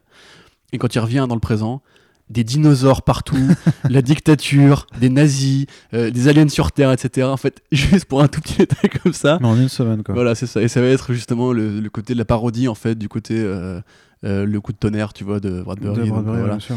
Et ça va être absolument génial. Et puis le- la suite, entre guillemets, une des suites de Chu, avec le crossover avec la série Out of Darkness Mm. par Afuchan. Donc, Donc ça, on en a parlé dans le dernier Flash voilà, et avec Rob Guillory qui revient aussi avec lui à l'écriture, donc euh, le duo qui a fait Chu, euh, lisez Chu encore une fois, je vous l'ai déjà dit. Ça va être, euh, je pense, une bonne année pour euh, John Lehman. Euh, Ouais. voilà. Et Rob Guillory d'ailleurs qui a une série qui, tourne, qui prend un tournage cette, année normalement. Mm. Farmhand. Ouais. Donc voilà, de, de- de bien belles choses, j'ai envie de dire. Ouais, il y, a- il y il y a des vraies bonnes choses chez Image. Moi, comme dit, de, de façon plus générale dans, dans l'indé, je suis très curieux de continuer à suivre vraiment en fait les initiatives qui se passent dans l'indé. Et là, il- notamment, bah, il y a deux choses, et ça, on en a déjà parlé aussi dans le précédent podcast. Euh, Fresh Start, c'est d'une part ben, de voir le lancement de euh, Upshot, qui est le label de AWA, Tout à fait. donc euh, la nouvelle maison d'édition de euh, Axel Alonso et Bill Gemas. Euh, notamment parce qu'il y a le The Resistance de, Stras de- et Deodato, ouais. voilà, qui, qui est mortel, qui est très très très mortel. Donc, si tu veux, moi, ça fait depuis octobre que j'ai lu le premier numéro, donc j'attends de ouf la suite parce que c'était vraiment, trop trop bien. Donc, euh, vivement, vivement le printemps pour découvrir ça. Mais même les autres titres, franchement, il y avait vraiment des, des bonnes choses. Il y a un titre qui s'appelle Archangel qui était pas ouf, pas ouf, mais l'autre, je crois, qui s'appelle Red Border, je crois, qui est vraiment une sorte de. de thriller, de, thriller à base de, frontières mexicaines et des, des gens qui essaient de, bah, juste. Enfin, vraiment, récit très. euh, on va dire, euh, très premier degré et très juste euh, factuel de des mecs en fait qui quittent leur village parce que la mafia euh, les, les cartonne et qui Mhm. euh, bah, de l'autre côté des États-Unis bah, sont pris euh, en, sont pris en chasse par les, les nationalistes qui qui veulent pas de sales de sales, de sales étrangers dans leur pays quoi donc vraiment ultra bien dessiné et très euh, très rythmé très stressant quoi donc euh, voilà c'était vraiment des, Bah, des- des carrément. bons titres il y a le nouveau Frank Cho aussi qui arrive qui a l'air d'être un non mais si Ouais, j'ai vu les images en plus. ouais. non franchement ça a l'air marrant quoi c'est Ouais, vraiment euh, ouais, ouais. C'est un peu du, du, Hunger Games avec que des, que des meufs euh, et plus accès euh, compétition sportive. Alors que des meufs, virgule, des meufs avec des physiques assez particuliers quand même. a- Les meufs de Frank Shaw sont. franchement, eh, franchement, je préfère largement les nanas sont de Frank, très en forme. de Frank Shaw qui, ouais, qui sont euh, très en forme. Et, euh, et, mais au moins, c'est pas, elles sont quand même anatomiquement vachement mieux proportionnées que des horreurs comme celle de J. Scott Campbell, tu vois. Je te l'accorde. Parce qu'elles ont peut-être effectivement des, plein de formes, mais elles ont non, des cuisses de taille normale, elles ont un, un torse de taille normale, elles ont pas des côtes euh, qui rentrent euh, au niveau des vertèbres. Ouais, bon, euh, J. et Scott des- Campbell, oui, euh, je sais pas Non, si mais voilà, non, je- sais pas si t'as vu les, les variantes qu'il a fait pour Wonder Woman 750, mais c'est une, calamité. J'ai vu celle a- pour Mary Jane déjà et j'étais pas très content. Ah ouais, non, mais mais il y en a une en fait où, où Wonder Woman elle court, donc elle a une jambe euh, droite tendue et l'autre qui est pliée. Je te jure, tu regardes, quand tu regardes, tu peux, tu vois plus que ça. La jambe qui est euh, tendue, elle fait 1000 mètres de long. Et, et l'autre, elle a la cuisse qui fait euh, 5 cm et le pied qui est aussi tout petit. Du coup, c'est trop bizarre. Et tu te dis, mais si elle se tient droite, de toute façon, en fait, elle est, elle a 45 degrés sur la gauche parce qu'elle a vraiment une jambe qui fait. Ah, mais c'est voilà. c'est son style. Hein, Non, mais c'est pas son C'est style, même un c'est mec que payé pour c'est- dessiner des yeux en convention il y a quelques années. Donc, euh. Ouais, c'est ça. Non, mais c'est euh, c'est terrifiant, quoi. Donc, Euh, non, non, Fran- Fran- Frank Shaw, par contre, ça- moi je trouve ça vraiment plus. En plus, il y a un ancrage qui, qui fait super bien, donc euh, voilà. Ok, bah chacun son truc, y a pas de souci. Après, dans un autre registre, j'avais oublié, mais Sex Criminals, ça arrête cette année. Oui. Énorme ça- et cœur, reprend. Voilà. Voilà, exactement. Mais énorme coup de cœur personnel. voilà, j'ai vraiment hâte de voir la fin, voir comment il va rebondir sur le truc. Euh, côté Fraction, on aura peut-être la suite de November cette année, Oh, sûrement, oui, je normalement. pense, ouais. Donc euh, voilà, pareil, petit coup de cœur de l'année dernière. euh, Je, je crois que les dates de sortie étaient déjà connues. Je crois qu'on a les deux volumes qui arrivent cette année, hein, qui seront étalés sur genre printemps et hiver de 2020. Quoi. ouais. Euh, le nouveau Hickman en indé décorum avec Michael Yes. On en a déjà parlé, ça a l'air très bien. ça va être bien. Et moi, je- du coup, je reviens aussi à, à ce podcast d'avant, c'est Bad ID, donc euh, le, le nou- autre maison d'édition euh, montée par Dinesh Shamdanzani, Sham, Shamdanzani, euh, qui était donc euh, l'ancien PDG de, Valiant Comics avant que DMG euh, Entertainment euh, foute un peu le, bordel en, rachetant à tout va. Et euh, justement, et Warren Simons, qui était l'éditeur en chef. Donc voilà, c'est les mecs je l'avais déjà dit aussi, qui ont fait que pendant 3-4 années de suite, euh, Valiant était nommé aux Eisner Awards euh, tout le temps pour leur série, et qui bah, ils ramènent toute leur clique ensemble, ils ramènent Matt Kint, euh, oui, ils ramènent euh, Robert Venditti, ils ramènent euh, euh, ah zut, euh, Le- Lewis La Rosa par exemple, ou, euh, ou euh, Thomas Giorello, ça va être et Joshua Dysart, pardon. Et donc, euh, je pense que là, ça va être des séries aussi qui seront euh, très très intéressantes à suivre. Et voilà, donc je suis vraiment, euh, je suis vraiment très curieux de voir comment cette émulsion générale de- du secteur indé va, va se poursuivre parce que j'ai l'impression Émulation, tu veux dire, non? Émulation peut-être Non émulsion émulsion émulation je sais pas. Les deux. Écoute, euh, émulsion, euh, ouais, bah on est bien. ne change pas un background comme ça. Mais voilà je suis, je suis vraiment curieux de, de- de voir tout ça puisque tu as vraiment quand même euh, à la fois c'est peut-être un peu de la compétition euh, qui, qui peut être délétère parce que j'ai l'impression qu'il n'y a toujours pas plus de place euh, pour les indés malgré la, la diversité de l'offre. Mais faut, faut je pense qu'il faut pas oublier qu'il y a beaucoup sûrement des albums et tout ça qui arrivent à s'exporter en dehors des comic shops et que ça permet d'ouvrir la, porte d'un lectorat qui est pas encore accessible et qu'on n'arrive pas forcément nous à quantifier euh, de, ce côté de l'Atlantique puisqu'on n'arrive pas à voir tout, ce qui se passe euh, là-dessus. Mais si les éditeurs, si les maisons d'édition indé se multiplient et se créent, c'est bien qu'a priori il y a quand même quelque, quelque part des gens pour les accueillir et pour les soutenir. Donc euh, voilà, moi je suis très content de, de voir tout ça. J'ai envie de voir euh, la troisième vague de titres TKO aussi, euh, ce que ça donne. Carrément. J'ai- Euh, oui, envie de voir à, à Ahoy Voilà, Comics ce euh, ce qu'ils de faire, notamment parce que tu as le nouveau Mark Russell qui va arriver avec Steve Pugh, euh, Steve Pugh pardon, euh, Billionaire Island qui va être une bonne satire Ouais, ouais, euh, ouais. sur les, ces sales gros riches de merde. Euh, T'as euh, P- Penultiman aussi, du mec qui a fait euh, The Wrong Earth, oui, oui, qui oui, continue oui. à parodier, mais ce coup-ci, il va parodier Superman et Shazam en même temps, donc euh, ça a l'air super Wrong mental. Earth, l'autre auteur qui arrive euh, là euh, ce mois-ci chez Delcourt et qu'on vous recommande de Une lecture très sympathique, vraiment, c'est c'est très bon délire. une petite Si vous review aimez, sur Comics Blog du coup parce que c'est du super héros. si vous aimez les parodies méthodes de Frank Miller et de Batman 66, Mm. c'est là-dedans, c'est vachement bien. Ouais, ça va être vachement bien. J'avais failli, oublier Ed Brubaker Bien sûr. et Sean Phillips Pour Pulp, pour Pulp, Qui un roman fait- graphique en fait, qui ça- va, ça va être cher, mais bon. Ouais, mais c'est assez terrible parce que du coup, c'est un roman graphique concept en fait qui va euh, s'évertuer à montrer euh, tout, tout ce qu'il y a en fait dans la pulpe de l'orange. C'est ça? Oui. Et du coup. euh, Ah, dis donc. Attends, attends, je, je tweet Arnaud Rigolo en direct. Ouais. Vous, vous, vous verriez ça, c'est formidable. Voilà. C'est génial. Donc c'est ça. Donc euh, Pulp, qu'est-ce qui se cache? La composition, tout ça, tout ça servi par des planches Bah oui, magnifiques de, de, de, de Sean Team Phillips. jus avec pulpe, team Ah, sans jamais. pulpe. Ah, bah, Alors, jamais. hein. Alors là, par contre, vrai débat. Oula, Vrai débat, Corentin, mais jamais tu bois un jus d'orange avec de la pulpe, c'est dégueulasse. sans pulpe, c'est horrible la pulpe. J'aime pas la pulpe. C'est dégueulasse. Non, mais on est Nous sommes team sans pulpe sur ce Exa- podcast. Exactement. Non, non, enfin, Dites-nous sur les réseaux sociaux. tu sais, c'est comme, Euh, comme la, Je vais pas pouvoir parler de la. c'est comme la peau du lait, tu vois. Oui, En fait, moi, je peux Oui. pas, moi, je peux pas boire fou. quelque chose avec une différence de consistance comme ça. J'ai l'impression, je sais pas, que tu bois du, du vomi. Mais avec personne boit la peau du lait. Tu Bah, enlèves c'est- la ah, peau du ah lait, non, mais ah n'importe quoi. T'es ouf. Et moi, j'ai des images, mon gars, de Ah mon non. daron Ah, qui prenait la peau du lait comme ça avec son doigt et qui la mangeait, tu vois ça. mais dégueulasse. Alors que moi, ça me faisait vomir. Quoi, Mais c'est dégueulasse. Moi, ça m'a- ça m'arrache la. Il y Non, a jamais plein de de la gens vie. qui La peau du ça. lait, c'est mort. Ah bah. C'est jamais de la vie. Mais- C'est comme bouffer de la cellophane. C'est dégueulasse. Ouais, c'est ça. Donc, Donc, sauf que personne ne mange le cellophane. donc Pulp, Donc, un euh, roman graphique Ouais. qui parle de euh, l'écriture de romans pulp pendant la Grande Dépression par Ed Brubaker et Sean Phillips, avec du western dedans. Et n'oubliez pas la série Criminal, si vous ne l'avez pas commencé, vous êtes un gros naze. Ça, c'est pas très gentil. Non, j'exagère, vous êtes quelqu'un qui a, qui a tout de trucs à rattraper. Voilà. C'est mieux, tu vois. Euh, vraiment super cool. Et le volume euh, de sexe de Joe Cassé qui devrait arriver cette année. J'ai une hâte galactique pour ce titre qui va être super bien.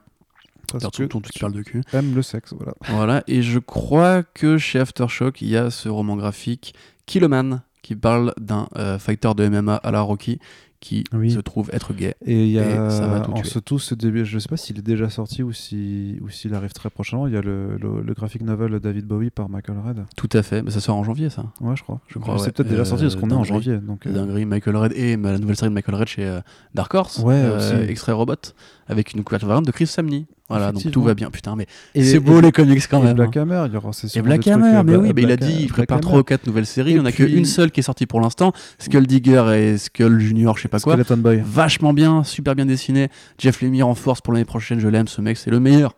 Et euh, les TMNT par Sophie Campbell. On attend ensuite de voir Exactement, voilà. Tu veux que j'accélère en Après, fait. euh, après le, la, la fin de run de Tom Waltz Tout euh, à sur fait, 100 ouais, est. Euh.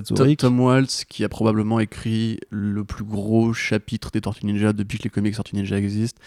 Pour moi, c'est vraiment. Je vais pas, je vais pas être euh, au tiède, hein, c'est vraiment euh, un meilleur volume que les premiers volumes de Eastman et Laird. Vraiment, euh, ça se tient, c'est vraiment bien écrit, c'est vraiment bien dessiné, c'est profond, c'est puissant, ça arrive à faire vraiment, vraiment vivre des trucs incroyables alors que c'est juste des putains de mutants euh, avec un rat en, en peignoir, quoi. Et pourtant, ça marche vraiment de ouf. C'est même pas juste que pour les fans, tu vois, parce qu'on pourrait être un gros fan et supporter des trucs. euh, C'est vraiment très très bien, c'est une des meilleures séries de super-héros à l'heure actuelle. Et ça a tenu son numéro.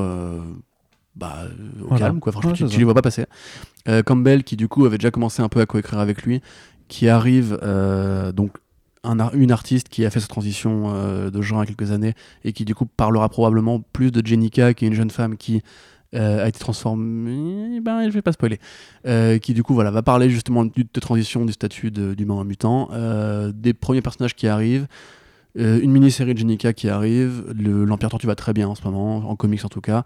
Et en On plus, est content. Et, Et en plus, oui, bah, The L'Astronaut, et The Last Ronin, effectivement, de Eastman et Laird qui reviennent également. avec Tom Waltz aussi. avec Tom Waltz qui reviennent sur les bails. Euh, on- Il faudra voir ce que Santoluco prépare aussi cette année. S'il a encore des trucs de prévu. Parce que Ouais. Shredder in Hell, tout à l'heure, bah, il y a 30 secondes, je vous disais que le meilleur truc Tortue Ninja c'était Tom Waltz. Mais en fait, non, c'est Shredder in Hell de Santoluco. Parce que pour les mecs bizarres comme moi qui aiment bien tout ce qui est ésotérique, euh, bizarre mythologie, etc., ça va vraiment chercher le, la bizarrerie à la Samurai Jack, euh, philosophie hind- un- hindou, bouddhiste, orientale et compagnie, avec Shredder, qui est euh, un, un héros malgré lui euh, dans cet univers de ouf. Euh, c'est absolument génial. envoyez, envoyez ça dans mes veines avec tout ce que vous voulez. Voilà. Mais voilà, donc. Il y a des bons trucs en que- comics que de bonnes choses en a- Non, mais en vrai, quand tu regardes les comics, tu pourras toujours trouver de quoi t'extasier. Et clairement, ben voilà, euh, si, si vous le faites pas en VO, ce sera en VF que euh, tous ces trucs-là Mm. euh, indés. Il faudra d'autant plus les soutenir parce que c'est quand même là qu'on déniche le plus de Ah bah pépites. oui. hein. Puis là, il y a pas de trucs qui n'ont pas encore été annoncés, mais tu auras sûrement Ouais. du nouveau Warren Ellis, tu auras sûrement euh, du nouveau Remender, voilà, tu auras plein de trucs de ouf. Ouais, donc clairement, en tout cas, on aura beaucoup, beaucoup, beaucoup de choses à lire. Et on aura aussi beaucoup de choses à regarder. Mais est-ce qu'on va tout regarder, Corentin? Bah, toi, tu vas regarder Raising Dion saison 2, Ah putain. car non. tu as du temps à perdre. Bah non, je vais pas. Ouais, je suis.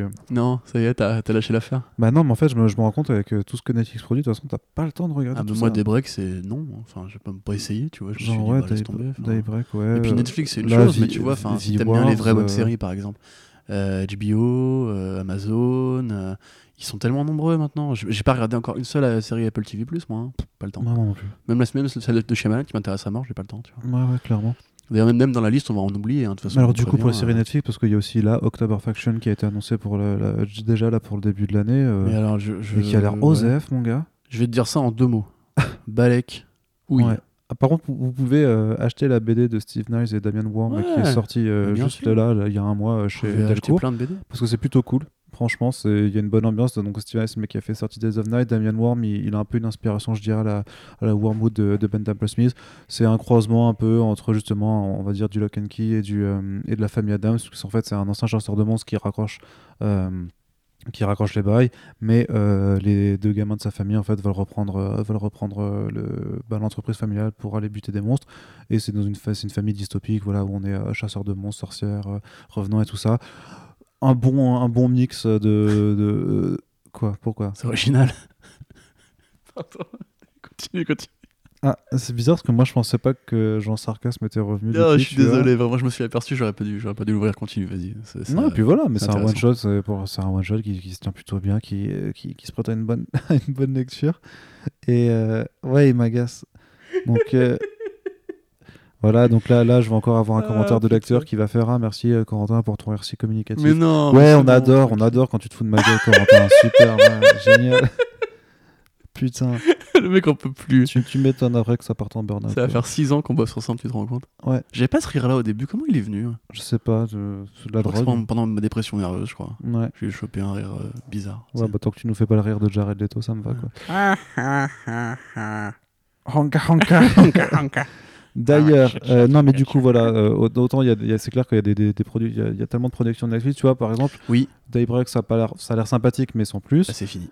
Euh, Rising Dawn par contre j'ai commencé à regarder, je me suis fait chier Ouais. parce que c'était euh, c'était plus gnangnan qu'un truc Disney, tu vois. C'était et le gamin je le trouve possible. insupportable, et il joue mal, et il joue trop mal. Eh, mais attends, mais t'as Curse, t'en avais oublié aussi dans la liste. Ouais c'est vrai, Kurt Ouais. Curse, euh, Bah, que- bah, et puis Curse c'est pas une adaptation de comics sensu stricto quoi. hein. c'est vrai. Non, t'as on- raison. Non, tu, tu fais bien de le dire. Voilà. Tu fais bien de le dire. Donc, non, ici, il faut euh, le dire quand même. Merde, quoi. Putain. Il, faut il faut un peu porter ses, ses bords, ouais, je pense qu'il faut l'assumer. Voilà. Le revendiquer. Exactement. Non, mais voilà. et- et alors que The, Les mecs en peuvent plus, alors que The End of the Fucking World, euh, c'est cool, tu vois. Mais j'ai pas le temps de regarder. Alors Bah, en plus, pour le coup, euh, elle, elle, c'est vraiment une série cool. Et typiquement, le- la saison 2 ira plus loin que le comics. Ouais, Donc, bah oui, du coup. c'est oui. une prolongation. Mais ouais, carrément, c'est que les bonnes critiques. Et la saison, c'est attends, c'est pas la saison 3 qui est annoncée parce que la saison 2 elle est arrivée, non? Non, c'est la 2, mec. Oh putain, j'ai, des trous de Parce que, mémoire enfin, on va pas, spoiler, mais à la fin de la 1, il se passe un truc qui fait que oui, euh, oui, oui, oui. tu peux pas aller plus loin parce que le héros juste. Euh, voilà. Ouais, ouais, ouais, ouais. Voilà. Mais non, non, c'est la, la 2, je crois. Non, c'est pas la 2. Je m'en rappelle plus. Attends, on va vérifier pendant que tu parles. Va va vérifier pendant que je parle. Euh, et du coup, par contre, euh, l'une des séries qu'on attend forcément sur Netflix, ce sera Lock and Key, euh, qui a d'ailleurs dévoilé, euh, dévoilé son premier trailer euh, hier, à l'heure où on enregistre ce podcast. Et. Deux, ouais, non Ouais, de- et, euh, et du coup, euh, bah voilà, ça arrive en début Bah, février. ouais, faut qu'on aille faire un, un petit mail pour pouvoir essayer de les, de les regarder en amont pour faire une, une critique. euh, Je en- crois que je vais te laisser faire parce que je te dis, moi, je sais pas la, la que- BD que je, que je maîtrise le mieux. hein, pour Ouais. le coup. D'accord. Euh, Bah, j'allais regarder tout ça. Mais du coup, ça a l'air, voilà, ça a l'air plutôt fidèle aux comics. L'image est plutôt soit joli. soignée. Voilà, c'est joli. c'est Ça a l'air assez généreux. Le trailer en montre peut-être un petit peu trop, mais à voir du coup. Euh, en tout cas, il y a une hype, clairement, puisque Lock and Key, c'est quand même une série qui a une bonne réputation euh, en VF, parce qu'en fait, c'était publié avant chez Milady, euh, donc bien avant que iComics se lance dans, dans la réédition. Donc il y, a- il y a quand même eu un, un terreau euh, de, de- de- Ouais, de ouais, lecteurs pré-série. Et du coup, euh, vu qu'on a vu cette année que Umbrella Academy notamment avait bien, euh, bien aidé euh, Delcourt à vendre des comics, bah, on ne peut que souhaiter à ce que, ce que Lock and Key euh, profite également euh, de cet accueil. Je, je serais curieux d'aller voir, d'a- d'aller voir les, les résultats de, de Daybreak aussi, parce que ça sort, ça sortira où ça sort chez Delcourt. Mais euh, non, ça n'a pas marché. Ça, non, ça Bah, ça, ça risque pas de marcher parce que de toute façon la série a été annulée. Mais, mais, euh, mais la série a absolument rien à voir avec le comic. c'est vrai aussi. C'est genre, mais il y, a le- y a le. Il y a vraiment il y a le titre Mm. en commun, point. Ouais, c'est sûr. Ils ont, pris, ils ont pris la BD, ils ont joué au frisbee avec, je sais pas, mais ils l'ont même pas ouvert à mon avis. hein. C'est vrai, c'est vrai. juste jeune homme, zombie, point. Il y a rien d'autre en commun. hein. C'est- Ouais. Lisez des breaks, moi je vous conseille, c'est une très bonne lecture, mais ça, c'est même pas vraiment du comics. Enfin, c'est- bref, on va pas en parler de des breaks, mais euh, pour le coup, ouais, Lock and Key, euh, bah, c'est joli. J'ai envie de dire. Et puis surtout, c'est quand même, euh, là, si tu veux, une forme de, de, de récompense après des années et des années d'attente. Quoi. Les, Bah oui, dire, le lectorat attend ça depuis euh, longtemps. J'aurais été curieux de voir justement à quoi ressemblait le pilote qui a été tourné pour Hulu, parce que pour voir le comparatif. Il Mais est là, pas- ouais, enfin, les- s'il n'est pas disponible sur le net, sur des. Hmm, je suis pas non, persuadé, mais Moi, je pense pas non plus. Mais... l'esthétique, euh, ouais, un peu Guillermo del Toro-esque, façon euh, Crimson Peak ou quoi, qui est vraiment jolie. Il y a, il y a vraiment du, du talent dans les décors. Moi, tu dis que ça spoil, faut- honnêtement, voilà, j'ai pas eu la BD, j'ai vraiment rien compris à ce que j'ai vu. Euh, je vois de quoi l'histoire parle, euh, les- le coup des clés, le métal qui murmure, etc. Mais puis ouais, il y a une sorte de croisement entre Del Toro et Amblin.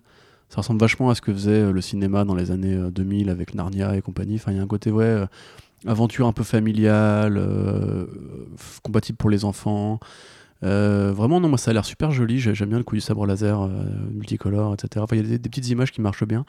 Et voilà, ouais, ça a l'air très clairement d'être plus l'ambiance, enfin les valeurs de production d'une Umbrella Academy que d'une Daybreak où, enfin très clairement, le, le comics on a arraché les pages pour faire pour foutre dans le feu pendant l'hiver, quoi.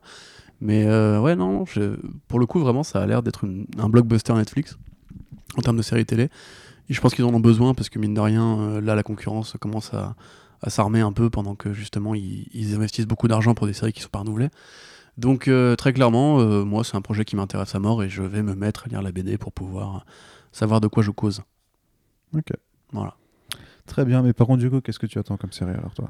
Comme série euh, sur cette The- année, bah, j'attends le retour de The Boys, ouais, Ouais. Clairement parce que première saison avec ses défauts, hein, en, l'ayant bien digéré, effectivement, je me rends compte qu'il y a quand même plein de trucs qui déconnent, notamment au niveau de la mise en scène. Mais voilà, ça, a été une belle performance d'An- d'Anthony Starr. Il y a des, références au présent qui sont bienvenues, euh, particulièrement en ce moment, justement. Typiquement, le, coup de la fin de la saison où euh, le Homelander a réussi à persuader l'État de militariser les super-héros. Je pense qu'actuellement, il y a quand même des parallèles assez évidents à tirer. Euh, ça a l'air super violent, ça a même choqué les Canadiens sur le tournage où ils ont, ils ont réussi à, être virés de, de Toronto parce que Ouais, les bah, après, c'est pas que ça a choqué les Canadiens, c'est qu'ils reproduisaient une scène Ouais. d'attentat sur un lieu où il y a vraiment Oui, eu un a eu attentat. ouais, voilà. Et euh, les, pas, les, bah, ceux qui vivent là n'avaient pas forcément envie de, de, de revivre non, je suis euh, indirectement ce truc. que, ce que j'ai envie de te dire, si que c'est que, euh, c'est que Toronto, c'est la mec des séries télévisées. Il y a régulièrement des séries comme NCIS ou euh, Jack Ryan qui sont tournées là-bas où il y a vraiment des terroristes qui sont impliqués. Là, apparemment, c'est vraiment parce qu'il y avait une, une scène de foule apparemment ultra violente où les, les figurants se, recevaient du, du faux sang sur la gueule et devaient se disperser en panique. Donc, c'est vraiment un truc, a priori, au niveau euh, angoisse visuelle, euh, Ouais, assez ambitieux, tu vois. ouais. Et moi, encore une fois, je trouve que la saison 1 aurait pu aller un peu plus loin en termes de. Parce que The Boys, c'est quand même un des, des, des comics les plus violents qui soit. Donc euh, voilà, s'il y a moyen de se faire plaisir, allons-y. Euh, encore une fois, moi j'aime le fait que ces productions pour adultes existent aussi et qu'on ne soit pas toujours dans la recherche du, contenu- du contenu familial et tout public. Si ça peut, encore une fois, parce qu'on voit que la BD a bien marché, on voit que euh, euh, Dynamite met The Boys 1 en FCBD cette année.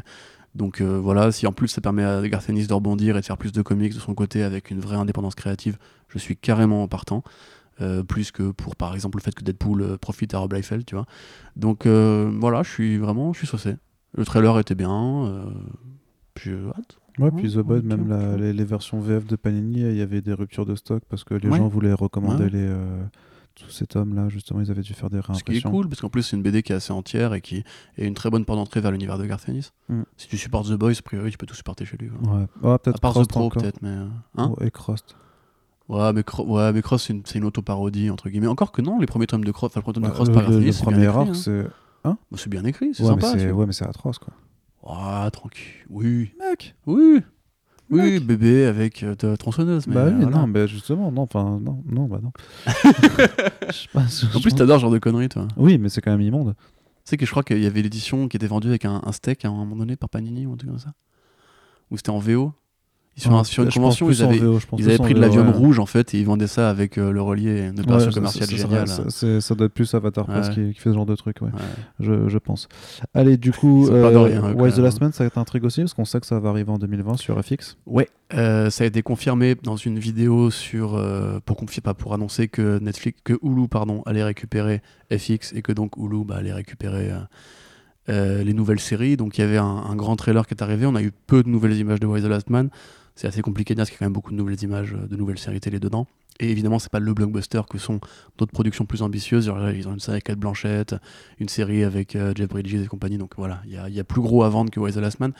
Mais en tout cas, ça en faisait partie, donc ça confirme qu'elle n'a pas été annulée, parce qu'on a quand même eu pas de nouvelles pendant très très longtemps. Bah, on savait Et euh, un licenciement euh, de showrunner. euh, Ouais, mais on avait vu qu'il y avait une nouvelle, la nouvelle showrunner. le- Bah ouais, mais depuis rien. ouais. Donc voilà, on Ah, parce que les se choses se font tranquillement, justement. Ouais, ouais, carrément. Mais du coup, voilà, euh, Why the Last Man, donc toujours une série qui reste ultra pertinente dans le contexte du présent et les débats qu'on a aujourd'hui sur la place de la femme dans la société et le, machisme sociétal depuis des siècles. Je pense que ça va énerver plusieurs personnes d'ailleurs, cette série. Mais euh, voilà, esthétiquement en tout cas, les deux premières images qu'on a sont très proches du comics.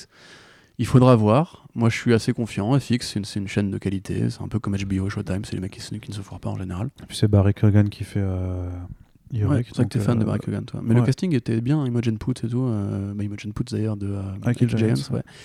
Euh, donc euh, carrément, très bonne, euh, très bonne hype. Après, le truc, c'est que pour cette année, il y a beaucoup encore de- d'incertitudes sur des projets dont on sait qu'ils devraient arriver prochainement, mais qu'on n'est pas sûr de voir arriver, tu vois, comme les, les pr- euh, premières séries Miller World de Netflix, par exemple. Ju- Euh, ah, American Justice, a priori, c'est cette année. Jupiter's Legacy aussi, peut-être Jupiter's Legacy, euh, alors là, c'est pareil, c'est licenciement de showrunner. Et je suis pas persuadé qu'on ait eu entendu parler d'un nouveau showrunner après Steven Knight. Parce que du coup, euh, donc, Jupiter's Mais Legacy, il y avait comme un tournage, quoi. Comme je disais euh, tout à l'heure, un, un des comics les plus intelligents et les, les plus sympas de Mark Millar depuis quelques années, on l'a filé à Lorenzo Di Bonaventura, qui est pas le producteur le plus, euh, le plus euh, Intelligent, du monde, et à Steven Knight, qui fait non plus le mec le plus subtil du monde dans sa mise en scène. Chacun ses goûts, mais en tout cas, on peut s'accorder au fait que le mec est un peu bourrin. Et ils ont quand même réussi à s'engueuler tous les deux, ce qui est bizarre parce que tu te dirais qu'ils sont faits pour euh, s'entendre, mais en fait non. Steven Knight, euh, différent créatif, paf, euh, l'a porté par là. Euh, après son pilote a priori en plus, donc c'est pas forcément très rassurant sur le fait que est-ce que la série, est-ce que la série a entre guillemets changé de direction après ce qu'avait prévu Stephen The Knight? Moi j'ai envie de dire que dans, en bien comme en mal, ce serait, une, ce serait une chose à prendre en considération. Par contre, American Jesus, ça fait quand même plusieurs mois que c'est en tournage, donc qui est la réinterprétation hispanophone euh, de tourné au Mexique par deux euh, showrunners euh, latinos du comics où un gamin s'aperçoit que c'est la réincarnation de Jésus, qui était un bouquin qui était sorti il y a plus de 15 ans et qui euh, avait pas fait grand bruit, n'avait jamais, n'avait jamais eu de suite jusqu'à récemment où Mark Millar justement, et c'est l'indicateur du fait que la série va sortir, a fait une suite en comics euh, pour Noël, en trois numéros et qui précédera un volume qui arrivera dans l'année a priori. Donc euh, moi j'avoue que je m'en fous complètement. Euh, le comics c'est sympathique et si c'est bien écrit le- la suite tant mieux mais entre guillemets la série télé adaptée de ça ça m'intéresse pas de ouf genre la série avec Jésus etc on en a déjà vu plein donc voilà Eh bien, merci Corentin de cette intervention. Donc, on verra de toute façon. hein, voilà. bah, je- je- J'espère bien que ça te fait plaisir. Euh, on est quand même là sur ces podcasts pour prendre du plaisir. On est Et- là pour kiffer comme Jaja Et voilà, exactement. Et justement, est-ce qu'on prendra du plaisir avec certaines autres choses qu'on attend vraiment de voir? On ne sait pas si ça arrivera en 2020, on l'espère, on le suppose. Euh, le projet Offenders de Hulu, ou Hulu, comme tu aimes le dire. Donc, c'est série d'animation pour ça adultes. se dit Hulu en fait hein. Ouais, mais euh, moi, je le dis. mais moi, je, je sais. c'est comme Steve Dillon tu vois le mec est mort C'est vrai. Faisons des blagues sur les gens partis, c'est super, Corentin. Très, très bel esprit. Désolé, désolé. très si bel esprit où pour que tu 2020. sois, je m'excuse. Euh, non, mais voilà, est-ce que tu as envie de voir les séries euh, Howard the Duck de Kevin Smith, euh, Modoc avec Patton Oswalt, euh, donc Dazzler et Tyra, on a eu vent des, des péripéties puisque ben, la showrunneuse et les scénaristes sont, ont tous été virés, donc on imagine que c'est pas celle-là qui arrivera en premier. Néanmoins, Kevin Smith disait récemment que c'était toujours so far so good, comme on dit chez nous. Enfin, comme on dit pas du tout chez nous, mais euh, jusqu'ici, Bah, jusqu'ici, chez nous en Occident. euh, jusqu'ici, comme le disait euh, le grand duc, euh, jusqu'ici tout va bien. Pas de problème, jusqu'ici tout va bien. Voilà, exactement.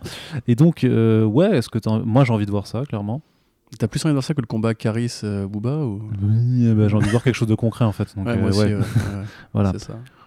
Euh, donc, euh, Je trouve que c'est une porte de. de- Ouais. Je pense que c'est c'est- Eh ben, c'est- carrément. c'est une perspective intéressante et une alternative surtout par rapport à ce que ce qu'on propose parce que l'animation chez Marvel, franchement, c'est un peu pas ouf quoi en ce moment la proposition enfin j'ai rien ouf, contre non. Marvel Rising mais c'est pas c'est pas non plus euh, c'est quand même très importe. ciblé pour un public non mais j'argumente toujours mes prises de position c'est quand même très ciblé pour un public jeune, très jeune même. Il n'y a pas trop de seconde lecture non plus. Euh, on a il y, a, y a Corentin qui est en train de hurler euh, sans, sans hurler euh, c'est de la merde. Non, je pense pas que c'est de la merde. Je pense que vraiment pour, euh, pour des gamins c'est super cool. Mais le problème c'est que c'est pas comme un Lego Movie ou comme du Spider-Verse, c'est pas multigénérationnel. Donc c'est plus compliqué de, de, de kiffer. Euh, attends, juste si je puis me permettre de revenir sur un truc que tu dis, Oui. hors sujet énorme par rapport au podcast, mais moi, l'argument c'est pour des gamins, donc c'est pas grave que ce soit pas ouf, c'est un argument que je trouve vraiment déplaisant. On a tous grandi avec les films de Miyazaki, c'était magnifiquement bien animé, on a grandi avec Batman TAS, il y avait un vrai propos esthétique, il y avait un- une vraie richesse. Même les séries Marvel des années 90, Spider-Man, c'était assez sombre pour un truc pour enfants et c'était bien fait. Et je moi dans Marvel Rising vraiment c'est genre c'est prendre les gamins pour des cons ou alors vraiment c'est pour les vraiment tout petits petits quoi. Non, non, c'est plus là, c'est plus euh, dans ce sens-là que je disais parce que la- la- l'animation est, euh, est elle est pas non pauvre plus. elle est pauvre Oui, mais Non, mais c'est pas pour. En plus, on a des potes qui bossent au département animation. Enfin, genre, euh, bonjour, je faux. Mais tu vois, il y a des mecs qui vraiment font des bons Ah, storyboards. je crois pas qu'ils qui bossent font, euh, euh, de ce côté-là. mais, Non, je pense euh, pas non plus, mais je veux dire, il y a des mecs qui font des vrais storyboards et tout. Il y a vraiment des artistes là-bas, il y a pas de souci. C'est juste que je trouve quand même, comme dans les années 90, c'est pas pour faire mon vieux con ou quoi, hein, mais il y a vraiment un Dans les années euh, 90, mais même depuis, on genre. a le- fait des bonnes séries télé mais Marvel. genre même le, le dessin animé Ultimate Spider-Man. Attends, je, te- je, te- je Putain, continue. Tais-toi donc. Et du coup, c'est pour ça que euh, je vais m'abonner à Disney+. Comme ça, je pourrais regarder les séries de mon enfance. euh. Donc, même le dessin animé Ultimate Spider-Man n'était pas dégueu. Euh, Beware the Batman, moi j'aime pas, mais vraiment une C'est création pas mal. d'univers. Il y Ouais, ça il ça y prenait avait, des euh, risques sur, euh, sur la narration, je trouve. Ouais, ça, jouait avec le canon, Ouais. ça changeait un peu de place les certains personnages, etc. Non, il y a vraiment il y a vraiment possibilité de faire les trucs bien aujourd'hui. Je trouve que Marvel, ça donne vraiment pas les moyens. À mon avis, ils ont abandonné ce terrain-là et de Bah, voir que justement DC Comics bah, est un reprendre, peu à la traîne depuis euh, Justice League euh, Adventures.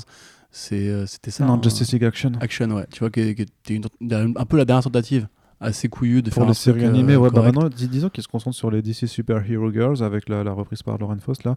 Et euh, euh, voilà. Ouais, même, même The Brave and the Bold, Batman, qui était vraiment pas dégueu. Ouais. Euh, Teen Titans Go, qui marche pour tous les publics. ah oui, il y a ça aussi, mais ça, c'est par contre, c'est trop mortel. T'as de l'animation, Enfin, t'as moi, j'adore. t'as des blagues pipi caca, prout prout pour les gosses, et t'as des vannes un peu méta pour les adultes.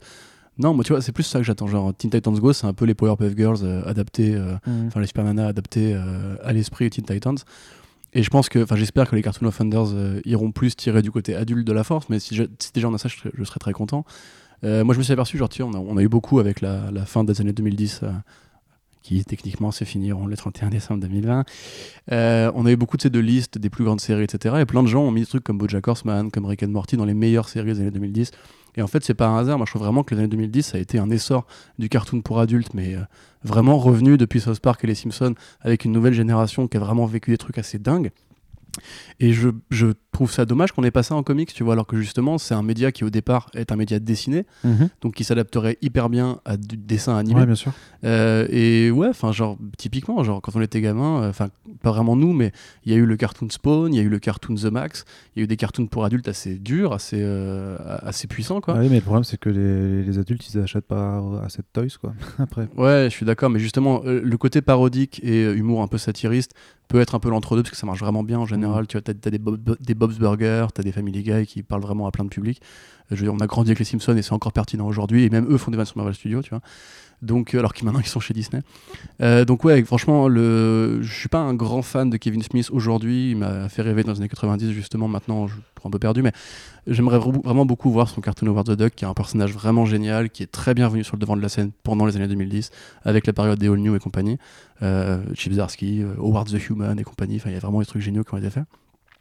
Euh, J'aurais bien aimé justement savoir ce qui s'est passé sur le cartoon euh, euh, Tigress et Non, Tigra et Tigra et Dazzler. Dazzler. Dazzler, ouais. J'aurais bien aimé savoir ce qui s'est passé parce qu'on ne sait pas vraiment si c'est justement Marvel Studios qui a mis le haut là après le rachat de Hulu ou pas. Euh, mais dans l'ensemble, vraiment, voilà, j'attends vraiment ces- ces- cette vase de cartoon là. Je ne pense pas qu'on la verra, en tout cas pas tout cette année. Et puis même le côté parodique des Defenders de Netflix, euh, avec quatre séries animées, etc. Euh, Modoc, un personnage qui est justement qui est génial si tu le prends par le côté absurde et compagnie. Donc euh, voilà, moi, je- mais c'est comme d'hab, tu vois, c'est est-ce que Disney voudra bien? On se rappelle que la série Deadpool de, Donald Glover, qui avait vraiment ce côté méta, parodie et compagnie, a été annulée parce qu'on a considéré que c'était pas assez kid-friendly. Ce qui est bizarre quand les films Deadpool eux-mêmes sont rated R, euh, alors que c'est un héros assez populaire chez les Je sais gosses. pas si c'était le côté pas kid friendly que plutôt le propos ultra euh, vénère sur, euh, sur le discours euh, ma politique quoi en fait. Parce que je, tu- on avait lu le script de Glover, apparemment lui-même n'avait pas de- d'explication. Je sais Ouais, pas, peut-être que c'était une question de toys encore une fois. Non, c'est une question d'humour très, euh, très edgy quoi, et très, euh, Mm. mais aussi très euh, politique quoi. Ok.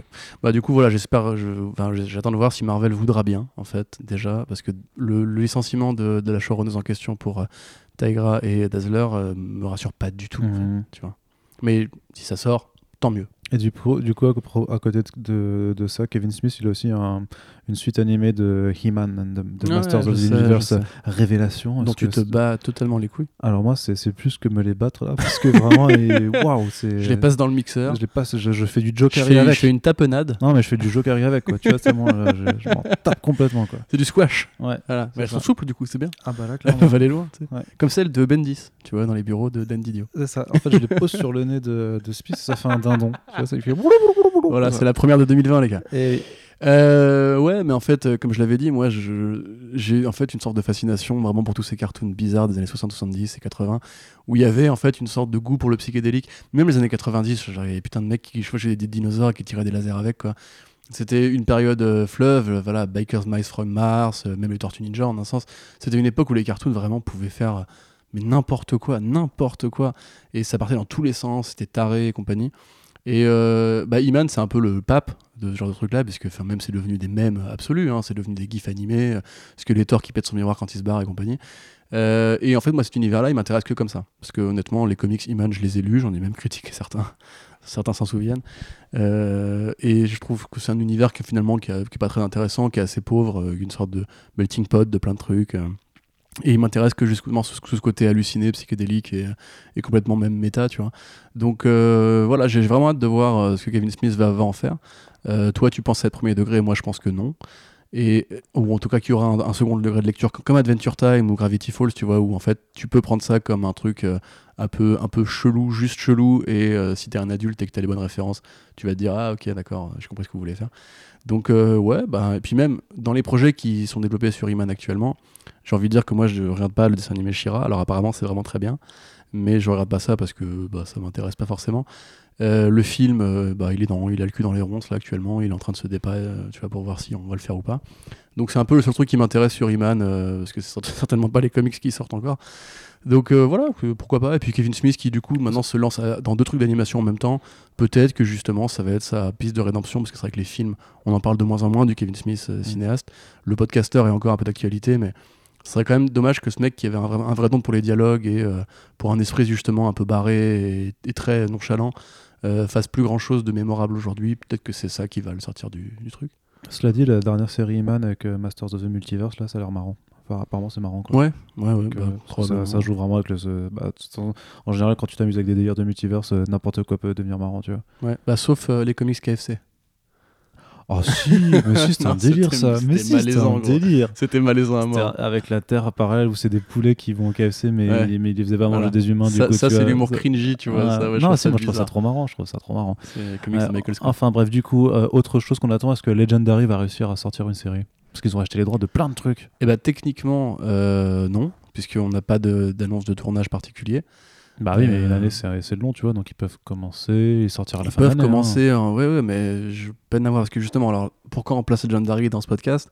Puisque ça fait quand même quelques années maintenant que Legendary rachète plein de trucs à tout va, dont euh, Bitterroot euh, par exemple, euh, dont les projets de Matt Fraction et Kelly Sue DeConnick, donc on penserait pro- probablement à Sex Criminals et Beach Plein, Planet. plein d'autres trucs de Jeff Lemire aussi.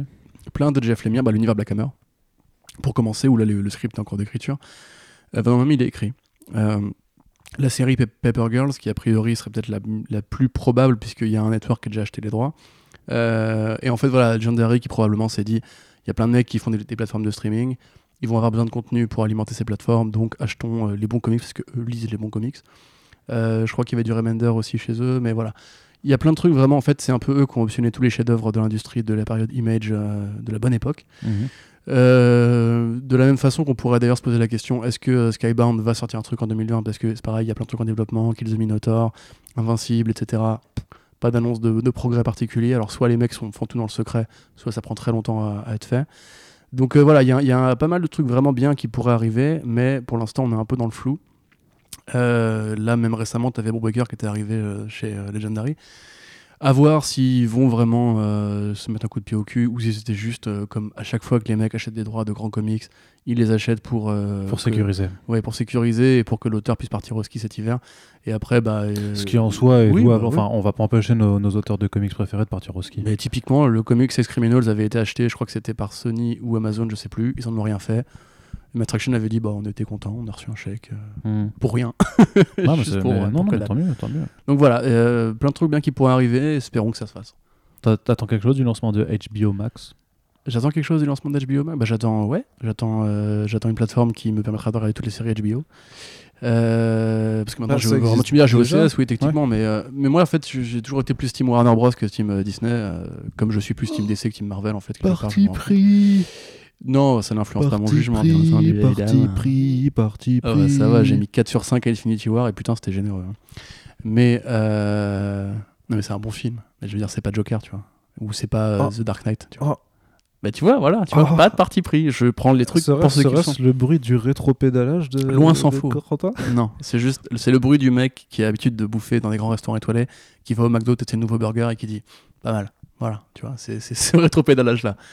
Euh, D'ailleurs, le 180, euh, c'est toujours, c'est toujours Quelle indignité. Quelle indignité. Je te fais le gif de, euh, Mm. de comment s'appelle Juppé. Mm. Donc, euh, moi, je suis toujours plus euh, team de toute façon Warner Bros et euh, HBO Max et compagnie. La série DMZ, la série DMZ, euh, quand même, qui alors Ah oui. peut-être pareil, hein, on sait vraiment pas si ça va se faire cette année. Mais DMZ, un très bon comics de Brian Wood, le, le tristement célèbre maintenant, il faut dire. Euh, Brian Wood, donc sur euh, Éta- des États-Unis où une deuxième guerre de sécession, enfin une deuxième guerre en gros entre les États du Nord et du Sud a eu lieu, entre les séparatistes et euh, les fédéralistes.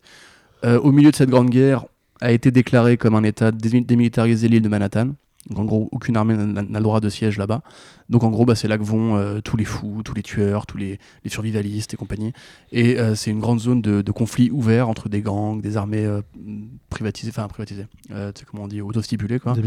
Et c'est super bien, c'est vraiment un très très bon comics de la bonne époque de Vertigo, la deuxième vague de Vertigo qui a commencé à faire des comics d'auteur. Ava Duvernay aux manettes, donc a priori du budget. J'ai très hâte de voir ça, j'espère que ça va se faire dans l'année, sinon ce sera l'année prochaine. Et sinon, bah, Green Lantern Corps, j'avoue, moi je m'en fous complètement. Parce que autant j'aime bien Green Lantern, autant j'aime le run de Geoff Jones, autant j'en ai marre de voir que Warner Bros. va toujours voir la même personne, Greg Berlanti, dès qu'il s'agit de faire une série d'essais. Ok, ça marche, ok, les chiffres sont là, mais il y a quand même d'autres boîtes de production à Hollywood et je. Du voilà, coup, je- t'attends pas tout le renouvellement de toutes les séries d'ici. euh, Pas du tout. Tu veux Pas même pas tout. voir le, le nouveau spin-off euh, Green Arrow and the Canaries? Pas du tout non plus. non. avec Mia Smoke Pourquoi tu fais des haussements de sourcils bizarres? Parce que c'est Ah, tu trois, le fais bien, c'est comme les blancs qui font des miniatures vidéo. trois, trois jolies, euh, trois jolies zoulettes euh, qui vont euh, casser des gueules dans, dans, euh, dans Star City. quoi. Bah pour ça, j'ai Birds of Prey. Quoi. C'est vrai, c'est vrai. Ça sera, a priori, ce sera beaucoup mieux. Donc, C'est sûr. voilà. On en Et parlera. puis non, mais enfin, l'université W, qu'est-ce que tu veux Je m'en bats les couilles. Voilà. 2020, tout est dit. Non, mais voilà, tu vois, par exemple, Sabrina, euh, saison 3, très bien. Euh, Riverdale, c'est toujours absurde et bizarre, donc euh, je suis Ouais. client. Très- C'est super. Oh là là, J'ai rattrapé pendant, enfin, un tout petit peu pendant les fêtes. Oh, putain, c'est complètement bizarre comme série, quoi. Ça a aucun putain de sens, c'est un truc de ouf. Euh, puis voilà, euh, si la CW veut continuer à faire des, des petits cartoons marrants comme euh, Deathstroke et compagnie, pourquoi pas. Ça, ouais, ça, je. Bah, c'est sorti en ce début d'année, mais j'ai pas encore réussi à trouver. Déjà, c'est plus violent que leur production habituelle. Ouais, bah le, le Constantine était déjà un petit peu violent quand même, quoi. Ils, ils avaient un petit peu forcé le truc. Après, pareil, c'est pas de la grande animation, machin, mais c'est toujours marrant de. En tout cas, pour Constantine, c'était marrant de voir. Cela, cela dit, quand même, Legends of Tomorrow, ils ont l'air d'être de plus en plus euh, Fou, fous, mais en même temps euh, psychotique. autoconscients de leur propre folie, tu vois. Et il va y avoir des. euh, je sais qu'il y a notamment, un, je crois, un épisode en tournage euh, où en fait, il- il- c'est- le titre c'est genre euh, quand on est des héros de, sé- de, de séries télé, où je pense que ça va être complètement méta et euh, mise en habit machin. Et en vrai, il y avait euh, parmi les meilleurs épisodes, genre de Supernatural qui est sur la même chaîne, où il, il faisait aussi des parodies de, de séries télé comme Ouais, ça, qui étaient vraiment super drôles. Et vu qu'ils sont, franchement, moi, je te dis. euh, c'est n'importe quoi, mais leur délire avec Bibo, là, le, le- le- Ouais. la peluche géante qui affronte le, le démon en fin de saison 3 ou 4, là, euh, franchement, c'était- c'était marrant. Mais t'avais pas un épisode de Supernatural où ils vont même dans le dessin animé Scooby-Doo? C'est peut-être possible, moi je me rappelle plus. Je rappelle, ça, j'ai pas tout suivi non plus. J'avais regardé que, les, long après, que, hein. que les 8 premières saisons. Donc après, Ouais. pff. mais, mais voilà, tu vois, il y a ça. euh, le fait qu'ils fassent leurs clips musicaux parfois pour certains tournages en, en allant dans des, dans, des, époques différentes. Personnellement, ça me fait marrer parce que c'est bon, bon enfant. Et puis, ouais, ils, a- ils assument quand même ce côté vraiment, on, on s'en branle maintenant, on fait un peu, un peu tout et n'importe quoi. C'est, euh, ça devient de plus en plus second degré et en même temps, ils sont un peu conscients qu'ils font n'importe quoi. Et moi je, moi, je respecte, tu vois. Je regarde pas forcément, mais je trouve que c'est vachement bien qu'ils assument euh, de, de, de plus vouloir se prendre au sérieux comme dans la première saison, tu vois, ou voir la 2, tu vois, où ils assument complètement de, de faire un petit peu n'importe quoi. Donc je suis assez curieux de- de- d'essayer un peu de jeter un œil de, temps à autre pour voir euh, jusqu'où ils vont, tu vois. Mais, euh, mais voilà. Mais c'est vrai que les autres, par contre, bon, Arrow, ça c'est fini, donc c'est bien. J'avoue que le spin-off, why not? Mais il a, je, je veux dire, la CW a, a pas besoin de plus de séries euh, d'ici, techniquement, déjà, parce qu'ils en ont déjà quand même beaucoup.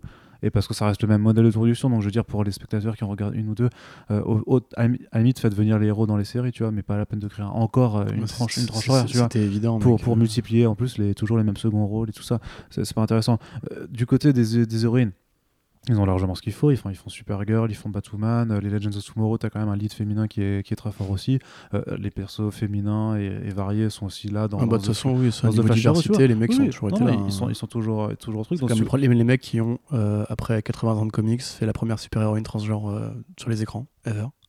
Au KLM, tranquille. Ouais, Donc, euh, non, franchement, il n'y a, pas- y a pas à chier de ce côté-là, hein, c'est sûr. Ouais, bah, c'est pour ça que. euh, mais euh, et ils ont Black Lightning aussi pour pour des questions de, de couleur de peau, quoi.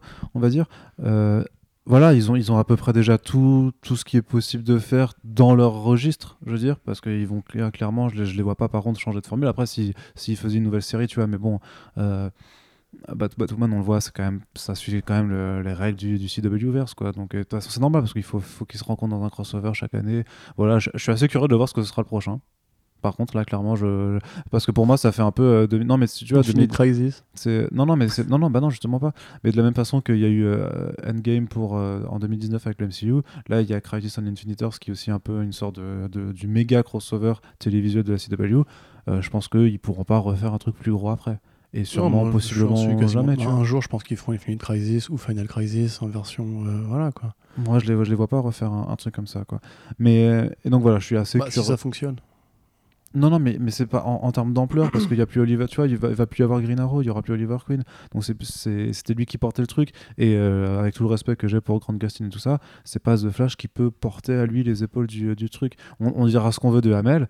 Euh, il fait du catch et c'est lui qui avait vraiment les épaules les plus solides pour porter euh, un peu euh, ce, ce- ce multivers CW. Donc je, je pense qu'ils ils vont, ils iront forcément 10 millions, mais je reste curieux de, de Mhm. suivre d'un petit œil comme ça ce qui se passe parce que malgré ce qu'on peut reprocher en termes de qualité parce que là aussi je pense que c'est un produit qui s'adresse plus vraiment à nous parce que voilà ça a commencé il y a quand on a été vraiment jeune euh, jeune dans la vingtaine maintenant on, est dans la trentaine. Enfin moi personnellement maintenant j'y suis. Donc je suis devenu vieux. Et, euh, et voilà j'ai euh, je suis passé à autre chose. Mais ils respectent leurs origines des comics. Enfin ils, ils les assument. Ils respectent pas tout mais ils les assument quand même à mort. Ils ont pas peur de tous les concepts débiles. Ils ont pas peur des costumes et tout ça.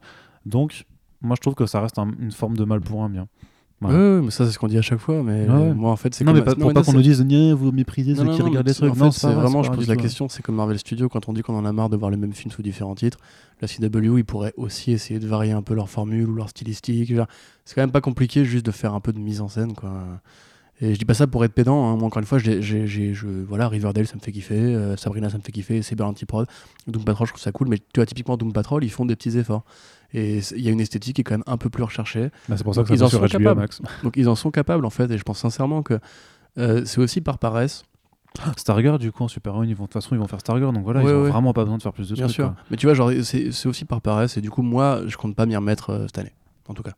Non, mais de toute façon, y a- tu peux pas. T'as as six, t'as six séries. Du coup, t'as six séries à suivre, euh, Mm, plus ou mm, moins en mm. même temps. euh, Après, chacun son délire, hein, s'il y en a qui kiffent, tant pis. que- mais, mais franchement, vraiment, comment tu fais pour trouver le temps? Enfin, à part en battant en accéléré, et encore, moi je le faisais à une époque, j'en suivais 4 en accéléré. Quoi, Sur ta pause midi, peut-être. prenait- Ouais, c'est ça, mais il y, a mais il y a un moment où t'as envie d'autre. Enfin bref, ça demande un investissement qui est vraiment conséquent. Quoi.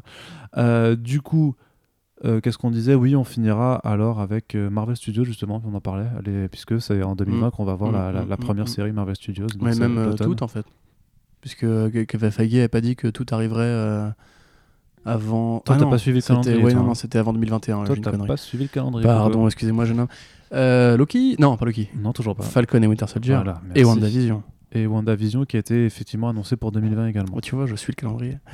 Euh, Falcon et Winter Soldier, ça peut être très cool si justement ça Parce va. qu'il y aura Madripoor, la nation mutante. enfin, T'aimes bien dire le nom Madripoor en fait, c'est juste ça, non? Madripoor, Madripoor. Parce qu'il y a pauvre dedans. Madripoor. Euh, qui est, qui est quand même euh, historiquement lié aux New Mutants, aux mutants, à Wolverine et tout ça. Donc euh, peut-être que ça va être euh, les premiers signes d'un crossover avec les X-Men. peut-être que t'imagines. Calme-toi. Eh, franchement, t'imagines, t'imagines, t'imagines en loose date mettre le Wolverine du MCU dans la série comme ça. Mais tu vois, toi, toi, tu dis Wolverine. Wolverine. Alors que moi, quand je dis Punisher, tu me, tu me fais chier, tu vois. Bah ça se dit comme ça. Non, ça se dit Wolverine. Wolverine. C'est une sorte de raton laveur là-bas. C'est. Wolverine. Ou un, un blaireau. C'est. Wolverine. C'est un blaireau avec des grosses griffes. C'est un glouton. Un glouton. Le glouton, voilà. Serval. Serval, Serval de stupéfiant, glouton. Ouais, donc euh, moi, tu vois, si ça va chercher du côté de euh, Winter Soldier au niveau de la baston et compagnie, chaud. Si euh, ça étend justement ce petit pan paramilitaire que j'ai toujours bien aimé chez Marvel, justement le petit côté, les intrigues, ah, le secrétaire du président, c'est un, un enfoiré, etc. Et puis l'Hydra est partout. des Skrulls. Non, par contre, euh, je, oui. Ils vont mettre des Skrulls partout. je suis juste pas saucé par le masque du Baron Zemo. Parce que je me suis dit justement c'était le moment de- d'y aller un peu côté euh, masque pulp et tout. Et Oui. en fait c'est juste un putain de masque de airsoft. Donc euh, bon. euh, mais ça peut être super, ça peut être super sympa. Ah, j'arrive plus à parler, je suis trop fatigué. Ça peut être super sympa. Quant à WandaVision, ça, pour, ça promet d'être d'être psychédélique et un peu taré. Je n'ai pas encore suffisamment confiance en Marvel pour m'engager là- là-dedans. Parce que la dernière fois que j'ai essayé de faire du psychédélique et du taré, c'était Doctor Strange et c'était pas foufou. Donc euh, à voir. Après le casting, euh, le casting est génial, y a pas de souci. Euh, ouais, je suis plus impatient pour Moon Knight, She-Hulk et Kamala Khan, enfin Miss Marvel. Pour l'instant, la première génération, c'est quand même beaucoup des ressuscités du cinéma. Donc tu connais, tu vois. Donc j'ai plus hâte de voir quand ils vont créer vraiment de nouveaux trucs. Mais a priori, ce sera pas cette année. Ouais, mais moi, moi je suis curieux de voir, comme dit, moi ce qui m'intéresse le plus, euh, au-delà de la qualité, c'est de voir comment ces séries peuvent s'intrinquer vraiment euh, avec euh, les, films, tout simplement. Mm. Et de voir vraiment si, euh, ça je l'ai déjà dit plusieurs fois, j'ai l'impression de me répéter, d'être un petit vieux qui radote, c'est c'est de savoir en fait si bah, Marvel Studios va réussir à pousser à l'abonnement Disney Plus pour de la même façon qu'ils ont réussi, ils ont réussi à entraîner des millions de gens dans les salles de cinéma pour, pendant 10 ans. Est-ce qu'ils vont réussir à, à, à relever ce prochain défi qui est de pousser les gens à s'abonner quoi, à, à leur service hein. Je sais pas. Je pense que ça va Très beaucoup se télécharger aussi. J'ai même pas regardé les chiffres d'un- d'implantation de Disney Plus aux États-Unis. Euh, mais je- bah, à mon avis, les gens y prendront parce que c'est les fans de Disney et que. Et puis il y a- l'offre grou- groupée avec Hulu quand même qui va aussi per- permettre de faire pas mal, euh, de convertir pas mal de gens. Mm. À voir, j'en sais rien. Honnêtement, moi, je. De toute façon, c'est pas disponible en France, donc euh, voilà, le problème est réglé pour l'instant. Mais quand ce sera disponible, je j'ai quand même hâte de voir parce que ça, ça va commencer à faire du budget. Tu vois, genre Amazon a de très bonnes séries, euh, OCS, a- enfin HBO, OCS ont de très bonnes séries. Clairement, les gens n'auront pas les moyens de tout, de tout suivre, quoi. Ou même, tu vois, tu parlais de temps libre, euh, n'auront pas le temps libre de tout suivre. Et on sort quand même d'une année où il y a eu de très, très, très grosses séries télé qui sont arrivées. Euh, moi, très clairement, si on doit faire un choix, je pense pas m'abonner à Disney Plus juste pour The Mandalorian saison 2 et les séries Marvel. Malgré le fait que que toutes mon les séries animées, euh, justement. euh, Bah, que tu kiffais dans les ouais, années mais 90. je dis, bah, plus Team DC. je préférerais, tu vois, si j'avais de la thune, acheter le Blu-ray de Batman TAS. Et, euh, Ah, en plus, c'est voilà. souvent en solde, hein, donc. euh, Bah ouais, je il sais. ne faut pas, il ne faut pas j'ai rarement de l'argent. hésiter. C'est vrai aussi. Euh, du coup, euh, je crois qu'on en a terminé pour cette, parée, pardon, cette, série, cette partie série télé. Ouais, ouais, c'est dur aussi, moi. Ouais. Euh, et euh, c'est le moment d'aller euh, regarder du côté du cinéma. Ah ah oui. Alors là, qu'est-ce qui qu'est-ce que c'est que cette histoire? Alors justement, avant Des d'aborder euh, d'aborder les Des films, films? des, des majors, on peut parler de, de quelques projets un peu plus annexes euh, euh, qui ne sont pas justement par les, les énormes studios. Il y a quand même, tu sais, l'adaptation de The Empty Man, qui est un, un- un comics d'horreur de, de Cullen Bunn qui, qui doit arriver euh, cet été. Tu as aussi le Last Days of American Crime euh, de Rick Remender qui a été Mm. adapté pour Netflix, hein, c'est ça? Ouais, par Olivier Mégaton, réalisateur français de l'école Besson. Euh, moi, c'est un comics que j'aime beaucoup. Olivier Mégaton, il a pas fait un Dead Taken là euh, C'est pas un très grand réal, hein, on Non, va, pas- va hein. d'accord. Euh, c'est un mec, enfin c'est un comics que j'aime beaucoup justement. Ce que j'allais dire, c'est que j'ai un peu peur que le film euh, soit un peu pas beauf, mais comment dire, un peu juste un actionneur, tu vois. Mm. Après, le casting était pas dégueu dans mon souvenir, pendant ce temps que mon site comicsblog.fr bug. Euh, Il y avait une distribution pas dégueu. Après, en fait, apparemment, ça tournait depuis, euh, depuis la moitié de l'année dernière. Mais on n'a pas eu de nouvelles, pas de visuels. Toi, tu me dis qu'il a tourné en festival, donc il est fini. Euh, voilà, ça t'avait Anna Brewster, Charles Copley et Michael Pitt. Donc Michael Ouais. Pitt de euh, Bordeaux Empire, C'était- très bon C'était acteur. c'était diffusé dans des festivals ricains de, de films, euh, je sais pas si c'était Sundance Mm. ou un truc comme Ouais, ça. Quoi, mais tu, mais tu de- me dis de- les retours étaient pas euh, Euh, j'ai Bon, pas vu les retours. Je t'ai Ah juste bon dit qu'il avait été diffusé. Voilà. autant pour moi. Mais du coup, ouais, casting sympa, Charles Copley quand même, Ah euh, la muse de Daniel Baumkamp. Moi, franchement, j'aime bien cette BD. euh, J'aimerais bien euh, voir le film qui va avec. En plus, le, le concept est sympa. Ça parle de sécuritarisme et tout, et de l'envie de liberté qui va avec le braquage et l'action, etc. Donc, euh, ah, j'aimerais bien que Netflix en parle parce qu'ils ont fait une sorte de listing de leurs gros films de l'année récemment, surtout sur Twitter. Pas je pense que c'était pour le début d'année, hein, c'était pour la Donc, première moitié de l'année. peut-être bien, je sais pas. En tout cas, j'aimerais bien que ça sorte. Mais c'est vrai qu'ils Ouais. avaient listé The Old Guard, justement, qui est l'un des, des- Ouais. l'une des grosses attentes. Parce que l'adaptation en film donc, des, euh, des comics de Greg Rucka et Léo- Leandro Fernandez, dont on vous a aussi déjà pas mal parlé en podcast, parce que bah, on kiffe cette série hein, qui suit en fait donc, euh, euh, Andy euh, Andromaque, donc, qui est une immortelle et qui fait partie en fait de- d'un petit groupe de certaines personnes voilà, qui, qui, euh, qui, sont, bah, qui ne peuvent pas mourir et qui sont devenus des mercenaires. Et forcément, des groupuscules mal intentionnés veulent connaître le- les, les secrets de, de- leur pouvoir, hein, de, de leur capacité. Et leur but, eux, à eux, c'est simplement de vendre leurs services militarisés au plus offrant, essayer de régler euh, quelques tensions euh, géopolitiques et en même temps aller trouver les, euh, nouveaux immortels qui, qui se découvrent avant qu'on ne mette la main sur eux. Et en l'occurrence, si ce projet, je l'attends beaucoup, c'est aussi parce qu'il y aura Charlize Theron au casting. Et que Ouais. ça, ça justifie euh, déjà juste euh, le fait d'aller le voir. Bah, Enfin, déjà, euh, voilà, donc t'as Gina Prince by the Wood qui, euh, qui réalise, qui était la meuf qui devait faire Silver and Black euh, pour Sony Pictures aussi. Euh, ouais. Euh, et t'as un casting assez intéressant. T'as Chiwetel Ejiofor, donc euh, 12 Years a Slave et euh, je crois et euh, Doctor Strange. Euh, tu as euh, Harry Melling euh, qui était le, petit le petit Dudley Dursley dans la saga des Harry Potter, un mec hyper sélectif qui n'a fait que ça et The Lost City of Z. Donc voilà, pourquoi pas. Et Veronica Ngo, qui était l'actrice qui jouait dans Star Wars 8, qui était la jeune femme qui larguait les bombes sur le destroyer au début du film. Donc voilà, un, plutôt bon casting, effectivement. Kiki Lane qui jouera l'héroïne Andy. Donc euh, très bon comics, a priori très bon projet. Netflix a l'air d'y croire vraiment parce qu'ils ont mis de la thune dedans. Donc pourquoi pas, j'ai envie de dire. Euh, ça fait partie des, trucs justement hors super-héros qui seront vraiment à suivre euh, cette année.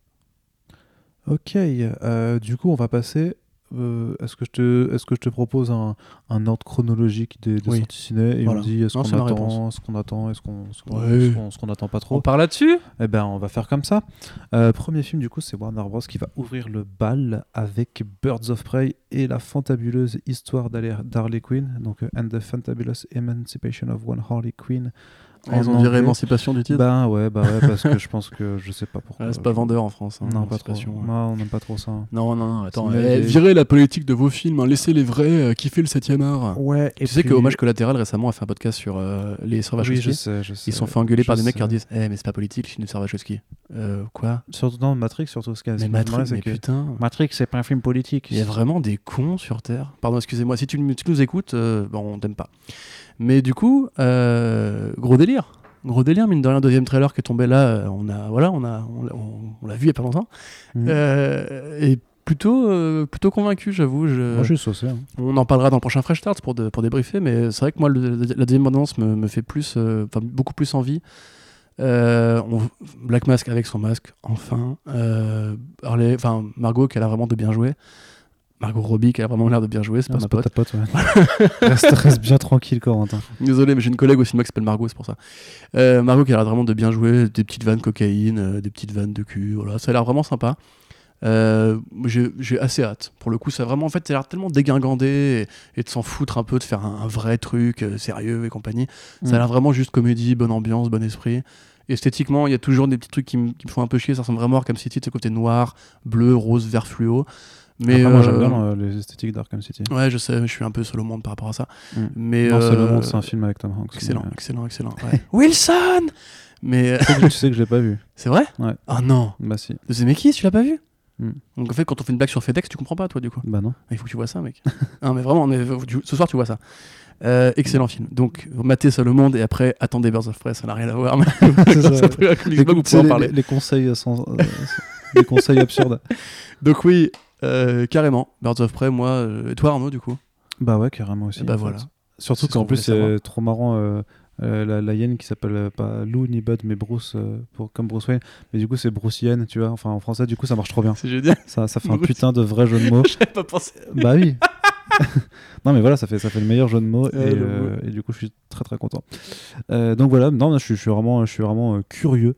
euh, parce qu'effectivement, ça a l'air. euh, Vraiment, euh, alors on sait, nous, je sais, je sais qu'on donne l'impression parfois de faire une obsession un peu sur le rated R, mais du, du coup, au-delà de la violence et des gros mots et du- et du cul, voilà, ça a l'air d'être assez. euh, ouais, on, on respire un peu, tu vois, justement, on s'émancipe un petit peu du, euh, Ouais. du carcan du, euh, du, euh, du comic book movie tel que Marvel Studios et Warner essayent un peu de, de, de garder comme ça, comme une formule qui doit absolument marcher et qui ne marche pas forcément. Mais, euh, mais tu vois, et franchement, je suis désolé, mais je trouve quand même Shazam à cet égard-là, il, il essaie un peu de s'en libérer en jouant plus sur l'axe euh, purement comédie, tu vois, puisque les films sont toujours un petit peu drôles. Mais là, il- il- lui, il était vraiment, ok, on va faire des blagues vraiment beaucoup et on va plus les assumer. Non, je suis d'accord. Donc euh, voilà, je trouve que c'est. Moi, ça m'a pas fait rire, c'est tout. Mais Oui, ça t'a pas fait très bien ce que ça fait. que- Même, tu vois, genre le côté euh, les gangsters qui tirent dans les, les sacs de coke et du coup, ça- la coke vole et Harley qui respire et d'un coup, les, les, les pupilles qui se dilatent, tu vois. Aucun film de super-héros n'oserait faire ça. Enfin, C'est pas pour dire c'est ah, c'est précurseur, etc. Ils mettent sur la coke. Non, ou mais même genre, c'est trop edgy. non, mais il y a le côté, voilà, ça fait un peu trop LG, effectivement, mais c'est C'est pour ça qu'elle fait des références à Trainspotting aussi, Margot Robbie. Ouais, ouais, ouais, ce qu'elle en- interview. Mais justement, c'est le côté. euh, c'est tout à l'heure, je parlais du côté un peu euh, cartoon pour adultes. Mm. Mais justement, il y, a ce Ouais. co- il y a ce côté un peu genre on se fait plaisir. Quoi, tu regardes un peu la euh. série d'animation ou pas? Euh, Non, j'ai du retard, mais Océane veut qu'on la mate, donc on- probablement que je vais rattraper. C'est plutôt cool. Mais j'ai beaucoup de trucs à finir là, hein, euh, The Witcher, où il y a plein de fuck aussi qui sont balancés. Bien. Ouais, pardon. Mais il y a Henry Cavill euh, tout nu. Ouais, Et il a pris un peu de, de gras d'ailleurs depuis. euh, Ah bon, après, d'accord, ça reste une masse. euh, Putain, moi, je- moi, franchement, euh, mais, mais quand tu veux, je prends du gras comme Henry Cavill. quoi. Il n'y a pas de problème. c'est pas le gras le problème, c'est le muscle qui va avec. Ouais. Euh, Qu'est-ce que je veux dire? Oui, donc, par contre, là, après, Bloodshot. En mars, début mars. Tu veux te défouler, tu. Non, non, moi j'ai pas envie. de- Non, je te dis, moi, moi, ça me fait un peu de la peine. Ça me fait un petit peu de la peine parce que je trouve que c'est un personnage qui est intéressant, notamment parce que, euh, notamment à cause du run de Jeff Lemire dessus, puis qui a gagné, qui a gagné ou qui a en tout cas été nommé plusieurs fois aux Eisner Awards, euh, parce que c'est vraiment une très très bonne BD. Parce que j'ai l'impression du, du trailer que c'est pas du tout. D'ailleurs, euh, on est aussi à un mois de la sortie du film, il n'y a pas eu de second trailer, donc euh, je sais pas s'ils comptent en faire un deuxième ou pas. Non, si, si, en franc. Enfin, je l'espère. hein, bien Ils en feront un avec le, le- avec le costume, enfin j'espère. que Ça dit, il y, a- y un gros film de Sonic qui arrive bientôt, donc euh, il y a moyen que le trailer soit, il soit accolé. Et euh, non, non, mais c'est juste que voilà, tu avais aussi Eric Eiserer au scénario, qui est quand même le mec qui a fait Arrival. Et du coup, je suis un peu peiné de me dire que euh, on a un bon personnage, on a un bon scénariste. euh, bon, le, réalisa- le réalisateur, c'est un mec qui est su- surtout spécialisé, sur les, euh, à la base pour les cascades, sur, sur des films d'action. Mais bon, ça, ça colle très bien au, au délire de Bloodshot, qui est quand même un, un personnage très bourrin, on va dire. Mais voilà, j'ai l'impression que tous les ingrédients techniquement sont réunis pour faire quelque chose de bien, mais que derrière, il y a un facteur qui est peut-être soit Sony Pictures, soit DMG Entertainment, soit je sais pas quoi. Soit Vin soit Diesel. Vin Diesel aussi, hein, remarque, parce que c'est pas non plus le meilleur acteur de sa génération. Mais ça, mais Même voilà. si après, moi je l'aime bien, hein. franchement, dans Fast and Furious, je trouve que ça remplit euh, grave, euh, grave le truc, ça, c'est bon délire. Mais euh, voilà, c'est c'est sûr que Enfin, moi, ce qui me gêne le plus dans le trailer qu'on a vu, c'est qu'on voit à aucun moment la peau blanche et le cercle rouge. Et C'est alors, je suis- j'ai dire, c'est un scandale. ça, Alors, je veux bien qu'on s'éloigne de certains attributs physiques de, de super-héros, que tout ne doit pas tout respecter. Mais quand même, là, c'est comme si t'enlevais le, ma- le masque de chauve-souris à Batman, quoi. Mais c'est même pire que ça. Enfin, c'est, comme si, genre, Superman, il avait euh, les, les cheveux longs, il se baladait en t-shirt et en jean pendant tout. Non, remarque, ce serait marrant ça. Mais tu vois, enfin, c'est, c'est Bah, si tu le ridicule. fais à la Action Comics 0, Bloodshot, ça tu il, a un truc qui, même dans les mauvais runs, ne se démode pas, c'est qu'il a un look de, il a un look de taré. C'est, il a vraiment ce, tu vois le mec, tu dis, ah, effectivement, personnage de comics, j'arrive bien à l'identifier, etc. C'est, c'est beaucoup plus important que le costume de Booster Gold ou de Blue Beetle qui peuvent évoluer, tu vois. Bloodshot, c'est une notion ancrée. Je, je veux pas faire le, le fan premier degré, tu vois, mais genre un trailer de film de super-héros, tu vois pas le costume du super-héros, quand même pas un costume d'ailleurs qui est juste sa vraie gueule. C'est un scandale. Enfin, Ouais, c'est comme, si tu faisais un trailer de Robocop et tu voyais juste Alex Murphy. Et franchement, moi, ce, que je, ce que je me dis, c'est que ça va être comme dit le film d'origine machin, où en fait il sera comme ça pour les dernières secondes du film. Oh, c'est- plus possible de voir Non, ça. moi je me dis, quoi. vu qu'il est dans une simulation, en fait, qu'il croit qu'il est normal, et qu'en fait, quand il, se ré- quand il réalise que la réalité n'est pas la réalité, il devient. En fait, il se voit comme il est vraiment, tu vois. Mm. J'imaginerais plus ça. Mais tu vois, tu parlais de Vin Diesel. Je veux dire, Vin Diesel, quand on était petit, justement, euh, 98, euh, 99 et 2000, le mec, il t'enchaîne le géant de fer, Soldat Ryan, euh, Pitch Black, trois trucs de ouf. 2001, Fast and Furious et euh, XXX. Et le mec, du coup, après, il s'enfermait là-dedans. Mais à une époque, Vin Diesel, il avait du talent, tu vois. C'était Mm. un mec qui, qui était prometteur, limite. Et moi, je trouve ça horrible de, de le mettre dans cette espèce de case d'acteur euh, qui, qui est juste un acteur. euh, d'actionneur. un acteur quoi. d'actionnaire, même Jugez-moi coupable de Sidney Lumet, euh, il jouait un, un- un gangster en procès qui se défendait tout seul. Il était charismatique, il avait, il avait sa putain de voix et tout. C'est horrible de voir un film comme le- ça, justement. Ouais, euh, et puis le- vraiment le pire truc, et ça, on verra bien dans les salles, mais si c'est vraiment PG-13 et qu'il n'y a pas de, de sang machin pour Bloodshot, c'est aussi pour moi, c'est vraiment, par contre, c'est. euh, bah, ouais, quoi. après, euh, bon, le trailer, il s'est quand même arraché la mâchoire et tout. Ouais, Euh, mais je t'ai dit, c'est fait sur fond rouge. hmm. Comme ça, en fait, tu distingues avec des lumières rouges. En fait, tout est rouge et du coup, tu, tu, tu distingues pas en fait le fait que ce soit vraiment du sang, Ouais. ou quoi que ce soit. Et du coup, bah, c'est moins violent à l'image et ça passe.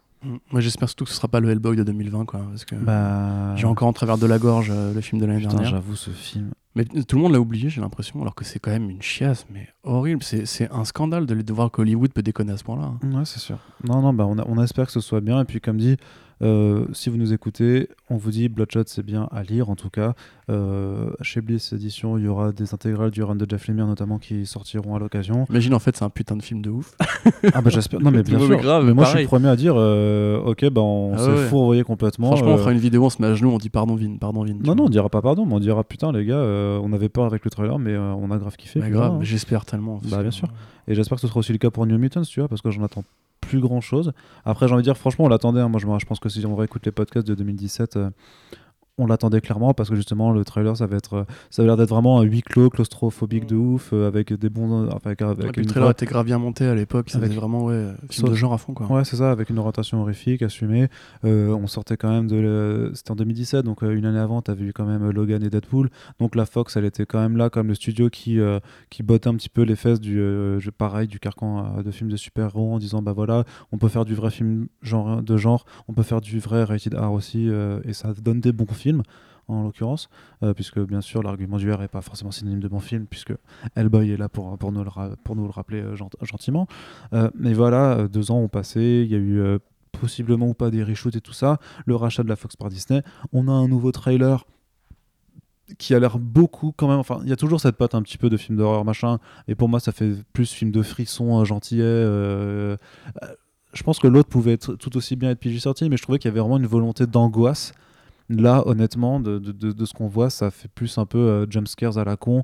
Et puis à la fin, effectivement, euh, on, on se réunit tous ensemble. euh, Parce qu'on va, on a des pouvoirs et on va pouvoir euh, taper le méchant qui nous fait peur depuis le début et qui sera le, le- Demon Bear, euh, gros nounours euh, en, CGI euh, du coup.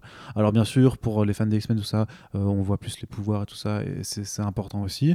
Mais le, le fait est, c'est que la, fa- la façon dont le deuxième trailer nous, nous apparaît, ça fait beaucoup moins euh, autorisé, on va dire, ou genrisé, tu vois, si, je me permets euh, le, mot, euh, par rapport à ce que ça avait été. Du coup, moi, je me suis fait la réflexion, et on s'est déjà dit avant ce podcast.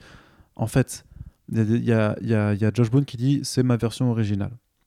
Et il y en a qui ont compris ça, des sites américains qui, qui affirment en fait que du coup, en fait, il n'y a pas eu de reshoot. Ce qui techniquement est potentiellement possible, puisque c'est vrai qu'en fait, la seule nouvelle qu'on a eu des reshoots, c'était des médias qui nous disaient ils vont être supervisés par Disney, et euh, c'était Bill Sienkiewicz qui disait que oui, euh, je crois qu'ils ont été tournés, que ça s'est bien passé, machin, mais tous les acteurs qui ont été interrogés ont jamais dit, il me semble, euh, en interview, ouais, on a fait les reshoots, c'est bien passé, ou on les a pas encore fait, ou je sais pas quoi.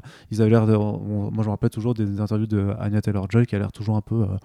un peu dans les vapes parce que bah, elle a tourné le film il y a deux ans et qu'elle s'en souvient plus, tu vois.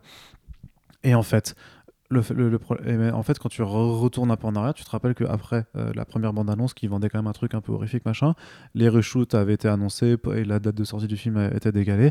Et la raison qui était invoquée par les, les- les médias alors, c'était parce qu'en fait, la Fox était un peu emmerdée parce qu'elle avait vendu un truc vraiment très horrifique, très angoissant, alors qu'en fait, le film, après les, les test footage, machin, euh, les retours, c'était que c'était- pas du tout horrifique comme il l'avait vendu et que du coup, il y avait un problème avec ça. Et du coup, le but, c'était de, euh, de faire quelque chose qui fasse plus peur. Mais en fait, vu que le trailer, de, deuxième trailer montre quelque chose qui a l'air plus, plus lissé, on va dire, et un peu moins d'angoisse. Euh, pour moi, les hypothèses. Enfin, je me dis vraiment, oui, effectivement, en fait, il n'y a pas eu de reshoot. C'est bien le film qui aurait dû sortir il y a deux ans. Disney a dit, mais en fait, nous, ça va. Nous, ça va. C'est ce qu'on a envie. Un truc euh, gentillet, euh, jumpscares, euh, avec des, des gentils qui, be- qui, qui se tapent les méchants. Et qu'en fait, c'est juste que la toute première bande-annonce, c'était un putain de mensonge. c'était un très joli mensonge, mais c'était un putain de mensonge. En fait, ils n'avaient jamais eu l'intention de faire un vrai film euh, d'angoisse comme ça, euh, dans, dans- dans le contexte mutant. Et que donc, on va se retrouver avec ce film, juste qui aura mis deux ans à sortir. Alors que voilà, c'était juste parce que la Fox avait mal calculé son coût sur, sur le marketing. Après, la bande-annonce, moi je la trouve super mal montée, euh, au sens où justement elle finit par ce plan, avec vraiment ce plan euh, le- vertical avec les quatre membres de l'équipe en, po- en position, position de combat, tu vois. Genre je déteste ce genre de plan justement We can parce que fight c'est together. c'est une façon en fait de se dire si c'était pas un film de comics, est-ce que tu l'aurais filmé comme ça? Et la réponse est généralement non, puisque c'est les plans iconiques qu'il faut pour vendre le truc, parce qu'on a l'habitude que les super-héros soient toujours dans des postures pas, pas possibles et compagnie. Et puis la fin où tu vois le bras de Magic euh, qui se transforme, et t'as tu sais, les, les, les roule- le roulement de tambour à la Hans Zimmer, tu sais. Et là je me dis, ah en fait ils vont faire une baston contre un super vilain en CGI. Mais du coup, où est l'originalité Euh, Effectivement, oui, le, le cadre a l'air différent. Il y a une, une sorte de propos sur la jeunesse, j'imagine, l'en- l'enfermement, le drame adolescent, certainement. Mais La différence. hein. la différence, c'est ce qu'avait fait Josh Boone avant. Je veux dire, c'est un mec qui sait filmer ça. Mais euh, du coup, effectivement, oui, moi, c'est pareil. J'aurais tendance à croire à la théorie du complot que Disney, après avoir racheté la Fox, a dû se dire mais pourquoi faire un film d'horreur En fait, il est très bien, le film, comme il est, comme ça. Et, et du coup, ouais, il y a une, il y a une micro-déception qui va avec. Après, c'est toujours pareil. On On a quand même eu des reports successifs de, de mois et de mois à chaque fois, tu vois. Donc Parce qu'ils arrivent, ils chelou. arrivent pas à se quadriller en fait. Ouais. Apparemment, c'est ce qu'avait dit je sais plus qui. euh, après les, bah, je crois que c'était Kingberg justement. Après les rachats, il avait dit Mais justement, Marvel, vous avez même pas idée comment ils sont organisés par rapport à nous. Nous, ça fait deux ans qu'on essaie de rassembler les acteurs ensemble pour les mettre dans la même pièce et tourner, et tourner les, les nouvelles scènes. Et, et voilà, mais même, euh, tu sais, il y avait eu des, des rumeurs comme quoi John Hamm devait être dans le film et jouer Mister Terrifique. T'avais, euh, il devait rajouter un personnage Mister aussi avec les reshoots. Mister Sinister, oui, pardon, Mister Sinister, je suis fatigué. Euh, il devait rajouter un personnage aussi. Enfin bref, il y avait plein de trucs qu'on voit pas en fait dans, dans le nouveau trailer. Donc moi honnêtement, euh, on est tellement à une époque où en fait il y a des aberrations comme ça à Hollywood qui sont qui sont commandées qu'on oublie peut-être juste de se dire que effectivement peut-être que Josh Boone a raison, que c'est vraiment le film qu'il voulait faire. Et le cas échéant, euh, j'espère que la bande annonce est peut-être juste pas très bien, pas, très, euh, donne pas très envie. Après j'ai vu genre Manu, il a l'air de kiffer, Marc de Cloneb a l'air de kiffer. Il y a plein de gens qui ont dit ça a l'air super cool. Peut-être qu'on est juste, on, on- peut-être Ouais, bah on a sais tellement un film d'horreur C'est la même que marque tu vois. Qui dit par contre que Birds of Prey a l'air aux de ouf. Donc euh, bon, voilà. Mais chacun son avis. Ce que Oui, je veux non, dire, c'est voilà. qu'il y a des gens, il y a des gens qui sont convaincus, tu vois, et très bien. À mon avis, toi et moi, du coup, on a regardé biaisé parce qu'on on s'attendait à ce que ce soit plus horrifique. Mm. À mon avis, c'est juste ça. Mais peut-être que le film sera très bien, tu vois. Peut-être, en tout cas, je reste assez curieux, mais effectivement, si ça finit juste sur une bagarre avec un vilain en CGI et des héros qui se donnent la main en mode ah, on est une famille, ça va pas me. Enfin, c'est tellement déjà vu, quoi. Et puis le truc de toute façon, c'est que ça reste un film qui est dans un, si tu veux, dans une, dans une proposition qui est morte maintenant. Donc euh, voilà. On, on peut le regarder pour, pour la postérité. Bah, à mais, moins euh, d'un pépin, il pas- n'y aura pas de suite, hein, de toute façon. Bah, sauf si, euh, sauf si ça fait un milliard, tu vois. ouais, mais ça fera pas un milliard. C'est très rare que des, des- des cas comme ça fassent un milliard. Oui, non, bien sûr, mais on- n'est pas à l'abri d'une d'une très bonne surprise. Bah, je leur souhaite. Hein. euh, J'aime bien Anya Taylor-Joy, typiquement. Oh non, sinon euh, Disney ne fera que acteur. 5 milliards de, bénéfices l'année prochaine. Au box-office, quel dommage. Allez, du coup, euh, on continue. Ils sont tellement plus loin que ça, mec. 5 milliards pour eux, c'est des pois chiches. hein. C'est un sandwich. C'est genre, je crois que cette année, c'était 10 milliards sur 8 films, tu vois, un truc comme ça. Galac- c'est incroyable. C'est galactique. Galactique. Et on repasse du côté de Warner Bros. qui aura son deuxième film euh, cet été avec euh, Wonder Woman euh, 1984. à de Patty Jenkins, toujours avec Gal Gadot. On ira dans les années 1984. 80 avec, euh, avec euh, Steve Trevor et une banane. Et, euh, après, et, Ma- et, euh, Pedro Pascal qui euh, sera Maxwell et, et du Lord et beaucoup de make-up. Euh, Maxwell Lord, on, a- on a déjà parlé du, euh, du trailer qui était sorti il y a, il y a- il y a- il y a pas longtemps, on l'avait déjà débriefé en podcast. Tu, tu restes sur ton avis de. euh, Non, mais je te dis ce que- enfin, ce qu'avait rajouté euh, je, Jenkins. je- je suis en train de regarder, je me dis qu'il n'y a pas tellement de films sur lesquels on va vraiment pouvoir s'enjailler cette année en fait. Oh, j'en sais rien. Ah, il y tu a vas The Old tu vois. euh, Oui, mais The Old c'est un film Netflix, donc c'est pas du vrai cinéma. Bah, espèce d'enfoiré. C'est que The Irishman était, était nommé partout dans toutes les, les compétitions. Ouais, mais il gagnera nulle part parce que c'est Netflix. Oh, tu crois? Il aura pas d'Oscar. Même pour euh, meilleur, euh, meilleur maquillage pour euh, rajeunir les vieux. Non, je pense pas. Non. Écoute, voilà, moi, le discours de Jenkins sur les effets spéciaux m'intéresse, puisque justement, elle a, Effet plus comme pratique. je l'avais déjà pratique, dit, pratique, elle ouais. associe la, la forme au fond, en revenant à comment étaient faits les effets spéciaux dans les années 80. Alors voilà, moi ça peut, euh, ça peut me faire kiffer, mais derrière ça, voilà, ça, ça n'empêche que. D'ailleurs, je t'avais je t'avais demandé de me raconter, parce qu'apparemment il y, avait déjà eu des leaks de, de l'intrigue, et j'avais oublié de te demander ce qui se passait, parce que je, Ah oui, je- c'est vrai. je n'en sais toujours rien. Mais voilà, les leaks d'intrigue sont pas ragoûtants apparemment. Voilà, enfin, tu sais, moi, j'ai pas de haine particulière envers ce projet. Encore une fois, j'avais bien aimé le premier et je trouve que vraiment, il y a eu une sorte bah, de rétro-pédalage. Tu vois, typiquement, quand il est sorti, tout le monde a dit ouais, ça, ça- ça- ça passe tranquille. Et depuis qu'il y a eu Captain Marvel, tout le monde dit bah, heureusement qu'il y a Captain Marvel parce que franchement, au niveau super-héros, on n'était pas gâtés. hein. Hmm. Et je suis un peu en mode genre, bah, calmez-vous. Enfin, le premier était sympa, quoi. C'est- C'était un film de super-héros comme on pouvait s'y attendre. Il n'y a pas spécialement eu de surprise. Mm.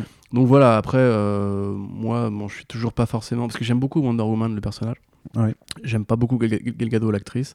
Et c'est pas forcément pour sa performance, mais il y a, y a des, des problèmes euh, inhérents, on va dire, à tout ce qui entoure. euh, c'est ce, ce- ce genre d'actrice-là qui, qui m'agace un peu, tu vois. Genre, Wonder Woman, c'est un personnage de paix et on prend une nana qui est pas euh, forcément très favorable à ça. Mhm. Euh, mais au-delà de ça, voilà, euh, j'ai quand même assez hâte de voir ce qu'ils vont faire. C'est des personnages que j'aime bien. L'époque, en l'occurrence, me lasse vraiment parce que les années 80 au cinéma et en série télé. euh, Ouais, on, commence à en voir le bout. Quoi. Oui, ben, je pense qu'on on est carrément au bout là. hein. Alors il y en a qui espèrent que les années 90 succéderont à cette mode de la rétro-nostalgie. Bah non, bah non, Mais euh, voilà. surtout pas. non. Euh, du coup, voilà, moi j'ai pas spécialement d'avis plus que ça. J'esp- J'espère que ce sera bien en fait. Je pense, je pense pas que le. Parce que mal- malgré tout, tu vois, je trouve que dans la promotion, alors bon, c'est encore dans six mois, et c'est aussi un film qu'on aurait dû voir déjà il y a deux mois, mais qui finalement a été décalé, alors qu'aujourd'hui il est déjà fini, donc c'est-à-dire que c'était vraiment une question à la limite ouais, de date pour essayer de reproduire euh, le, succès du premier film en sortant au même moment, dans la même fenêtre temporelle. Mais euh, je, je vois pas trop, euh, j'ai pas trop l'impression que Warner Bros. ils mettent encore beaucoup, beaucoup de moyens pour la promotion, ce qui me paraît un petit peu bizarre.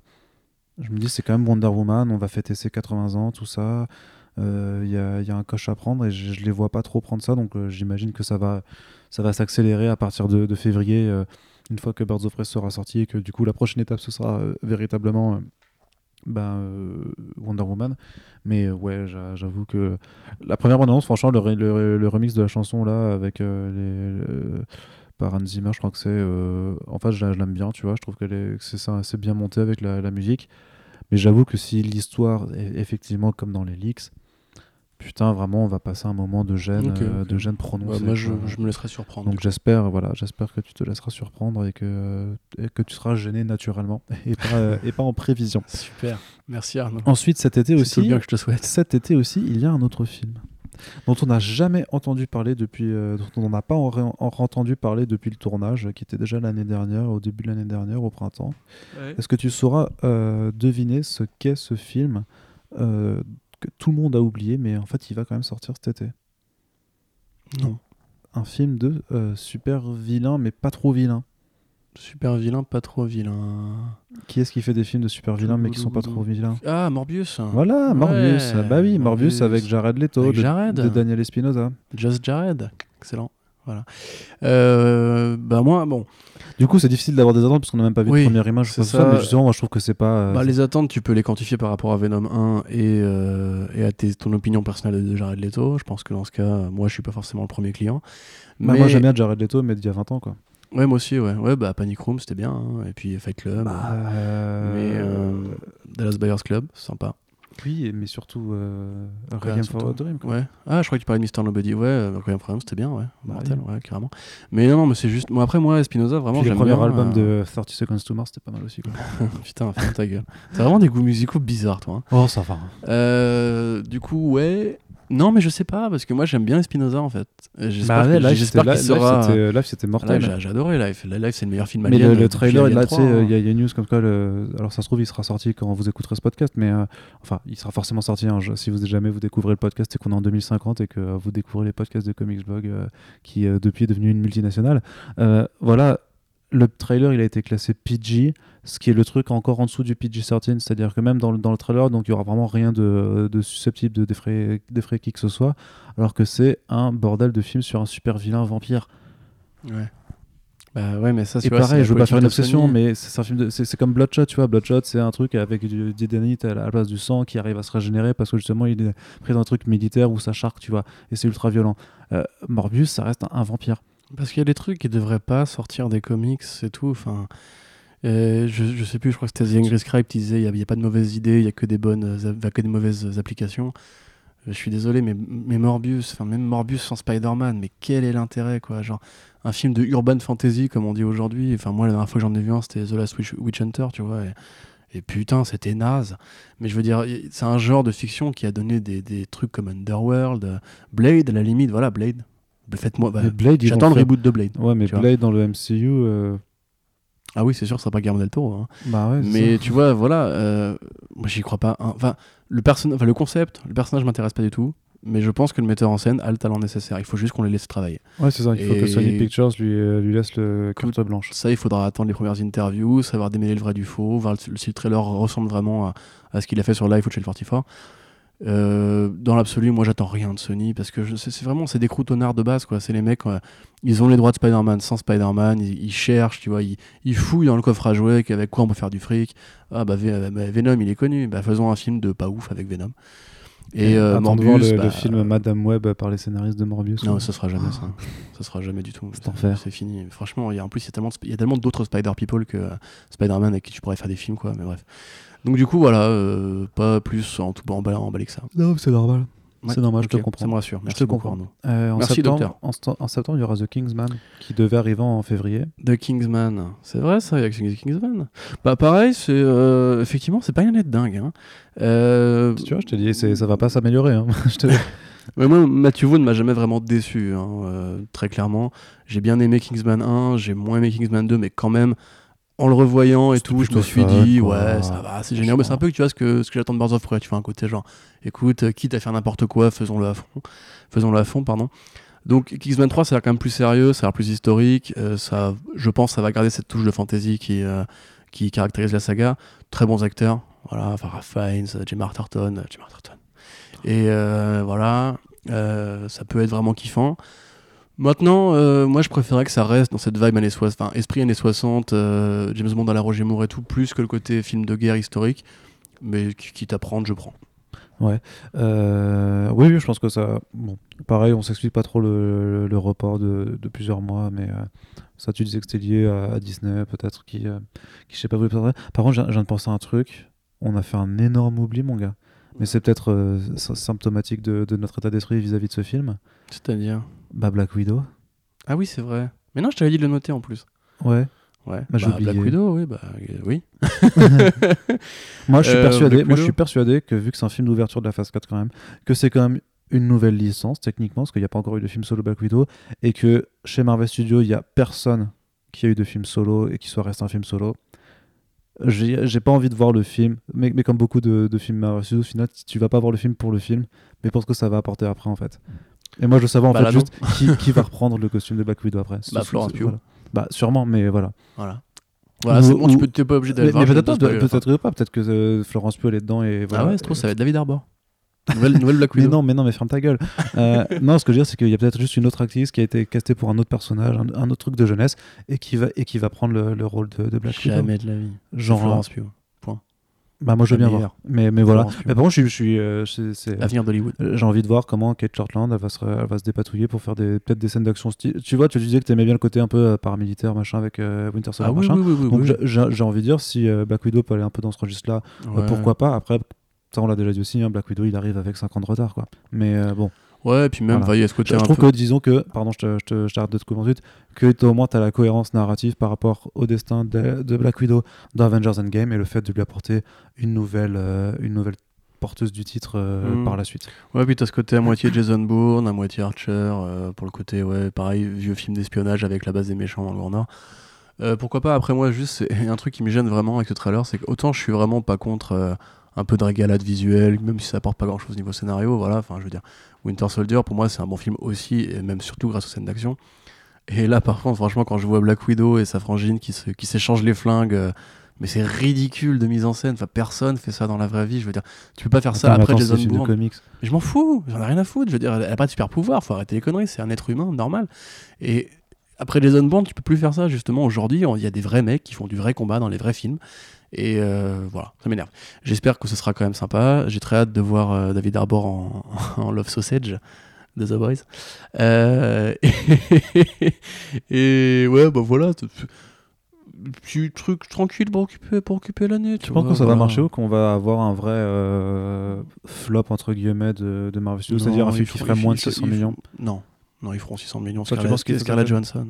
c'est- Ouais, Je sais pas. David Harbour, Scarlett Johansson, Rachel Weisz. euh, Non, ils ne feront pas 600 millions. Ils feront 600 millions, pardon. Toi, tu penses qu'ils feront même plus? Je pense qu'ils feront au moins 600 millions. Non, non, non, non, non, parce qu'il faut, faut faire un pari. Moi, je qu'ils feront moins, donc toi, tu paries qu'ils feront plus. Bah oui. Ok. C'est plus, c'est moins. Et du coup, on continue, on, on reprend le, le cours. Donc, on avait Kingsman en septembre. Euh, en octobre, devine qui c'est qui revient en octobre aussi? Euh, tu, tu, tu, tu, Venom Encore- 2 Ah Bah ouais, Venom 2. Ah, putain, mais bah, pareil que pour Morbius. Non, Venom 2. Venom 2, il y a Alors- des choses qui peuvent changer. Tom Hardy, qu'est-ce que t'as fait, mon gars? Tom Hardy, c'était un acteur immense. Peut-être le plus doué de sa génération. Mais il a signé pour trois films. Il est dans la merde, mon gars. Il est dans la merde. Ça va, Arnaud? Mhm. Je te vois qui me regarde bizarrement en bougeant les jambes. Non, non, mais je pense que. Moi, ce que j'ai dit, c'est je pense qu'il y a des choses qui peuvent changer. Parce que ça Oui. a marché Oui, de ouf. d'accord. Donc, ils peuvent se dire quand même, on laisse un peu la bride, machin. Euh, Andy Serkis, c'est pas. C'est quand même peut-être moins un croutonnard que euh, l'autre, comment il s'appelle? Qu'est-ce qui te permet de, faire- de dire ça exactement? Rien. Voilà. Mais, mais c'est pour ça que je dis. Mais c'est pour ça que je dis peut-être. Et surtout que euh, Tom Hardy, ils- ils- enfin, il y avait- tu sentais quand même dans la, dans, dans la tournée de promo qu'ils avaient un peu, quand même, euh, été un peu bridés, j'ai l'impression, et que du coup, vu que maintenant ils ont fait de la thune, ils, vont, ils ont peut-être un peu plus les, les coups des franches et qu'ils ils peuvent dire c'est bon, les gars, on vous a fait 850 millions de dollars, euh, lâchez-nous un peu euh, la grappe et on va faire les, choses bien. Euh, Il y a quand même Carnage. euh, je- ça sera PG-13, c'est sûr, mais, euh, je, mais je, je comprends pas qu'on puisse faire un film Carnage, euh, enfin un film avec Carnage et, euh, vouloir regarder ça genre euh, family friendly, ça c'est quand même un, non-sens total parce que c'est quand même un putain de psychopathe, serial killer, ultra taré. Il y a quand même le niveau des effets visuels par rapport à son rapport au sang et tout ça. Et le truc, c'est, enfin, tu vois, ça, vis- visuellement, c'est un méchant qui fait vraiment peur pour le coup, tu vois. C'est pas, pas n'importe quoi. Donc je me dis que s'ils arrivent à prendre tout ça en compte et qu'ils arrivent à vraiment à avoir plus de, de laisse sur la créativité et tout ça, ça pourrait changer les choses. Ah ouais, ouais, ouais, bien sûr. Ah bah, je suis d'accord. hein. Mais tu sais, même, tu vois, si jamais il pleuvait de l'argent, si jamais le, le sida, tu vois, rendait heureux, ce serait bien, tu vois, tout ça. Mais non, ça n'existe pas, Arnaud. ça, ça existe pas sida qui rend heureux Oh, Pour remarque peut-être, je sais pas. Mais euh, tu vois, quand- si on, si on pouvait devenir tous immortels et riches et on s'aimait tous les uns les autres, ce serait bien aussi, tu vois. Mais la vraie vie, c'est qu'ils ont fait 850 millions parce qu'ils ont bridé, tu vois. Ils ont, ils, ils ont aucune raison de changer de formule. Pourquoi est-ce que tu veux qu'ils prennent Alors, ce J'espère que tu dis risque pas qu'ils ont bridé, que tu fais une référence au marché chinois. Ah, bah, D'ailleurs, si tu commandes euh, pour ce podcast-là, euh, salut, bonne année. Mais tu vois, typiquement, enfin, pourquoi tu veux qu'ils prennent plus de risques alors que c'est justement en prenant aucun risque qu'ils ont fait de l'argent, tu vois Enfin, Hmm. Pour moi, c'est une question de logique. Et, et Andy Serkis, Je- je, je sais pas, que connais pas son travail de metteur en scène, mais Tom Hardy avait, avait l'air un peu vénère dans les interviews. Je me dis que cette fois-ci, va. Ouais, non, ça évidemment, je, je suis mauvais langue. Il reste une possibilité que ce soit mieux. De toute façon, ça peut difficilement être pire. ça peut difficilement être pire. ouais. Euh, mais voilà, enfin, juste moi, le travail des, des équipes de- du département visuel de Sony sur Venom 1, j'ai pas envie de voir Carnage euh, avec, avec ce, ce- ce type d'esthétique. Tu vois, goût là, ce, ce slime, Mais ouais, euh, c'est pas joli. Et puis, et puis Hardy, je trouve qu'il le trouve pas, son Eddie Brock, quoi. Il fait le con. C'est tout. En fait, vraiment, je trouve qu'il fait le con. Et tout le monde dit, ah, c'est brillant. Le, le film est sauvé parce que par les scènes où Tom Hardy improvise et fait des trucs bizarres. Mais t'es là, mais genre, mais oui, mais il fait le con. C'est tout, il joue pas, en fait. J'ai l'impression, tu vois, qu'on voit un mec qui essaie de s'extraire du ridicule en en faisant des caisses en fait, Mm. tu vois, parce qu'il se rend compte qu'il a rien à jouer, du coup il en fait des caisses parce que il surcompense un vide d'écriture. Un peu comme Joker, euh, enfin un peu comme Jared Leto dans, dans, euh, Suicide Squad, tu vois, qui ont aussi ouais, des bon ça il aurait pu euh, être plus sobre quand même, pour mais compenser ouais, un truc euh, qui était nul, tu vois. Ouais, c'est ça. Mais du coup, non, enfin, moi personnellement, franchement, en fait, j'espère que ce sera bien, comme à chaque fois, tu vois. J'espère toujours que le film sera bien. Mais j'ai tellement été vénère envers le premier film, euh, et j'ai pas l'impression qu'on l'ait genre euh, chargé à tort, tu vois. Quand on a essayé de le revoir en commentaire audio, putain, on s'est emmerdé, quoi. Il y, a- Mm. y a rien à dire là-dessus. C'est un, un vide de scénario, c'est un vide d'acting. T'as les, les couleurs de Mathieu Libatique, et encore, voilà, tu vois, Ouais, tout. puis quand même dit, la- l'absence du rapport à Spider-Man pour Venom, c'est quand même euh, Mais surtout, terrifiant. Mais surtout, c'est la confiture au cochon. Enfin, c'est Mm. Tom Hardy, c'est Michelle Williams, c'est des bons acteurs et tu fais ça. Là, pareil, t'aurais Woody Harrelson, mais bon, mais si- Woody- ouais, par contre, s'ils Woody Harrelson, Woody Harrelson en carnage, c'est un miscast absolu. bah, Prenez voir. Jackie Earl Haley, prenez, prenez un mec qui vraiment qui est la gueule de carnage, souffreteux, psy- psychopathe, tueur en série. Woody Harrelson, je le vois, je vois un beauf du Midwest, tu vois. Enfin, Ouais, mais là, là tu sais, avec sa perruque rose de l'enfer. c'est horrible ça. Putain, mais c'est, on dirait un. On dirait, je sais pas, un truc pour enfants, tu vois. Enfin, c'est sa perruque, c'est un clown, quoi. Il est même pas effrayant, il se mord la lèvre, tu vois. Enfin, non, moi, je- vraiment, j'ai pas du tout envie de voir ce film. Ouais. Vraiment Mais tu pas. vas le voir quand même. hein, Vraiment pas. Je veux pas retomber dans cet univers, en fait. Ouais, mais tu vas quand même aller le voir, mon gars. tu vas quand même aller le voir. Et donc, du coup, Triste on va, on va, on terminera l'année euh, avec euh, ce qui, pour, euh, enfin, pour moi, qui sera la vraie interrogation dans tous les sens du terme, hein, vraiment le gros challenge de 2020 pour moi et pour Marvel Studios, du coup, The Eternals. Ouais. Vraie nouvelle licence qui se repose sur aucun personnage qui a déjà été développé auparavant. Donc, vraie, vraie création. Euh, du coup du- d'une nouvelle licence ciné un peu comme l'était je sais pas Guardians of the Galaxy euh, en 2014 tu vois.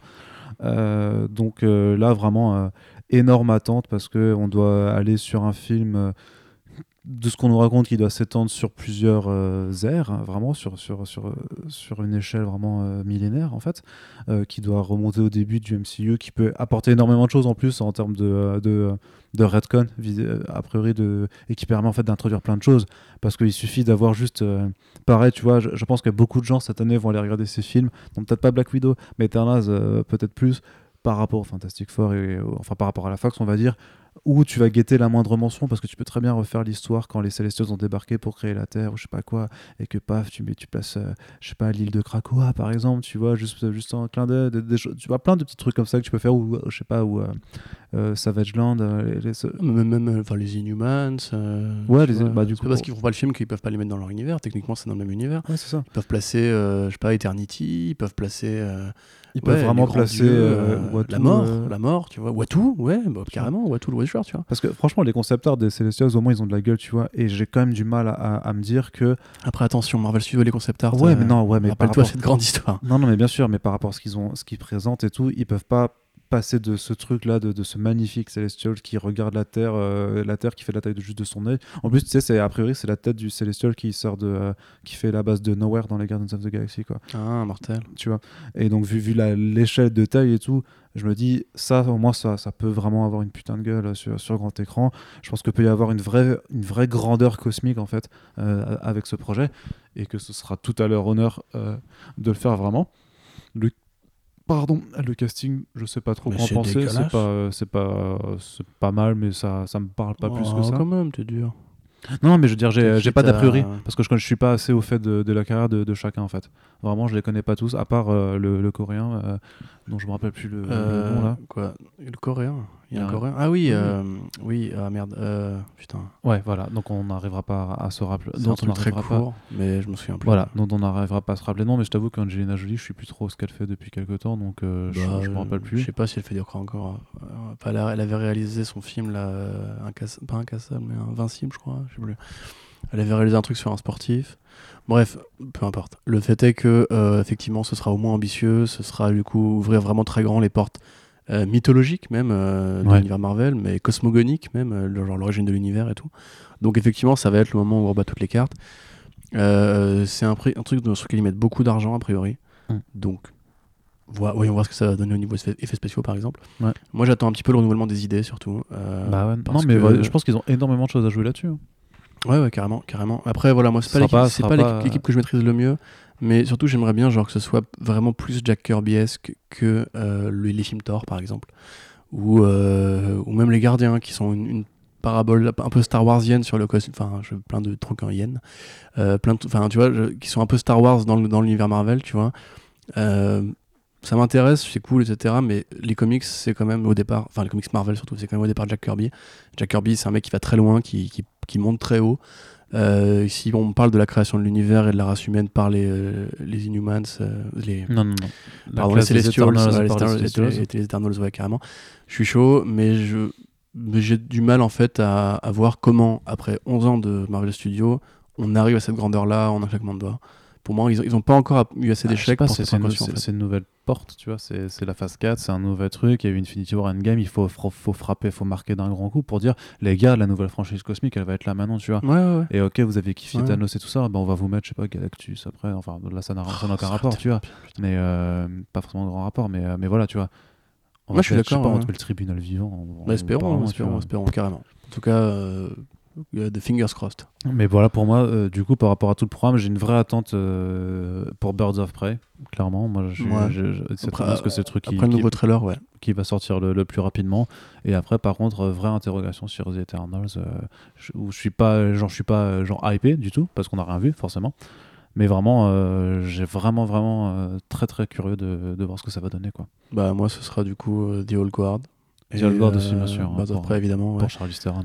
Et bah en fait, le truc c'est que ce- ça me paraît un peu me parjurer que de dire que j'attends vraiment Eternals alors que Marvel Studios vraiment me sort par les yeux en ce moment. J'espère juste que vraiment Kevin Feige, qui est un mec sympathique au demeurant, euh, ne s'est pas juste contenté de mettre plus de fric et des images en de synthèse et qu'il a vraiment dit à sa réalisatrice fais-toi kiffer, fais de la mise en scène, fais un, Zoé, fais un euh, truc qui frappe les yeux, tu vois, pas juste euh, un beau fond vert avec des belles images incrustées. Euh, on peut dire ce qu'on veut sur Aquaman. Aquaman, c'était filmé. Tu vois, c'était filmé. Il y avait des, il y avait des putains de plans séquences. Il y avait des putains de zooms, des zooms. Il y avait l'intégration euh, de, ces de 3D dans des plans euh, filmés en image réelle. Et euh, voilà, enfin, je veux dire, on peut le faire aujourd'hui. Moi, même juste un blockbuster qui fasse plus plaisir pour les yeux, ça me, ça ça me va déjà. Tu vois.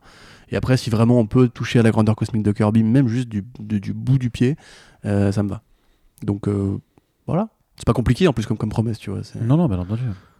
Mais donc voilà, donc ça c'est voilà, je crois qu'on a un peu fait le tour de, de tout ce qui nous attend dans la pop culture liée de près ou de loin aux comics. Donc euh, le bilan, euh, c'est que bah il y a énormément de choses qui nous motivent beaucoup sur le papier. Et ça, ça de toute façon ce sera un peu le bilan euh, le marronnier, hein, puisque ce sera chaque année, on sera toujours beaucoup plus joyeuse de voir tout ce que Peut-être des- que sinon on serait journaliste cinéma et série en fait. Ouais, c'est ça. Mais par contre, voilà, comme, comme vous voyez, euh, du côté des séries aussi, il y a quand même pas mal de choses intéressantes. Il y a quelques films aussi qui nous intéressent, mais c'est sûr qu'en en, en termes de, de taille de projet, machin, ce sera une, une année de transition un petit peu, euh, puisque les, les euh, voilà, en 2019, on avait les Endgame, les, ce, ce- ce genre de choses, c'est le Les gros tournant. Hein. On a eu Joker quand même au cinéma, qui est aussi un- un- une surprise, vraiment. Eh oui. Et du coup, là, c'est un peu transition avant que euh, 2000 2021. Euh, juste du côté Warner, tu vois, The Batman et The Suicide Squad, je pense que là, ça va, ça va être une année euh, vachement plus costaud en termes de. euh, Ah putain, The Batman. Ouais, ça va être euh, très. On verra. Je on suis verra, chaud, mais, mon gars, euh, je suis bouillant, là. Je t'avoue que 2020. Ramenez-moi le pingouin peroxydé. 2020, je, je reste ouvert et curieux à tout. Mais tu vois, je t'avais j'ai grave hâte de 2021. ils lui quoi. ont pas fait un gros bide au pingouin. Ça sera le pingouin athlétique euh, à Ouais, la verra, Farrell, tu ouais, vois. on verra. Ah, je suis chaud. On verra. Et du coup, voilà, ben, c'est la fin de ce podcast, long podcast, hein, que- deux heures, deux heures Et bonne demie. année. deux heures et demie quasiment je crois Euh, et donc euh, voilà euh, là le but euh, c'est de nous dire à vous euh, dans les commentaires que ce soit sur les réseaux sociaux ou sur euh, le site euh, bah, de nous dire qu'est-ce que vous euh, vous attendez euh, particulièrement en termes de comics VO VF en termes de séries en termes de films. N'hésitez pas à nous dire euh, quelles sont vos propres attentes. On sera de toute façon ravis de, de vous lire et d'en discuter ici et pendant tout le reste de l'année. On est content de passer une nouvelle année tous ensemble sur les podcasts et sur le site avec Corentin sur comicsblog.fr. Comme toujours, n'oubliez pas que votre soutien euh, et votre militantisme sur Internet sont euh, ce qui compte le plus pour nous. Partagez euh, les émissions, parlez-en autour de vous, mettez des, Ah, euh, des- partagez les éditos. Mettez des gentilles notes et des gentils commentaires sur les différentes plateformes sur lesquelles nous sommes hébergés. C'est gratuit, ça coûte rien et nous, ça nous aide vraiment. Et voilà, c'est tout. Merci à ceux qui le font déjà. Merci à ceux qui le font déjà, bien entendu. Et on vous dit à très bientôt pour le prochain podcast sur Comic Blog. Salut Salut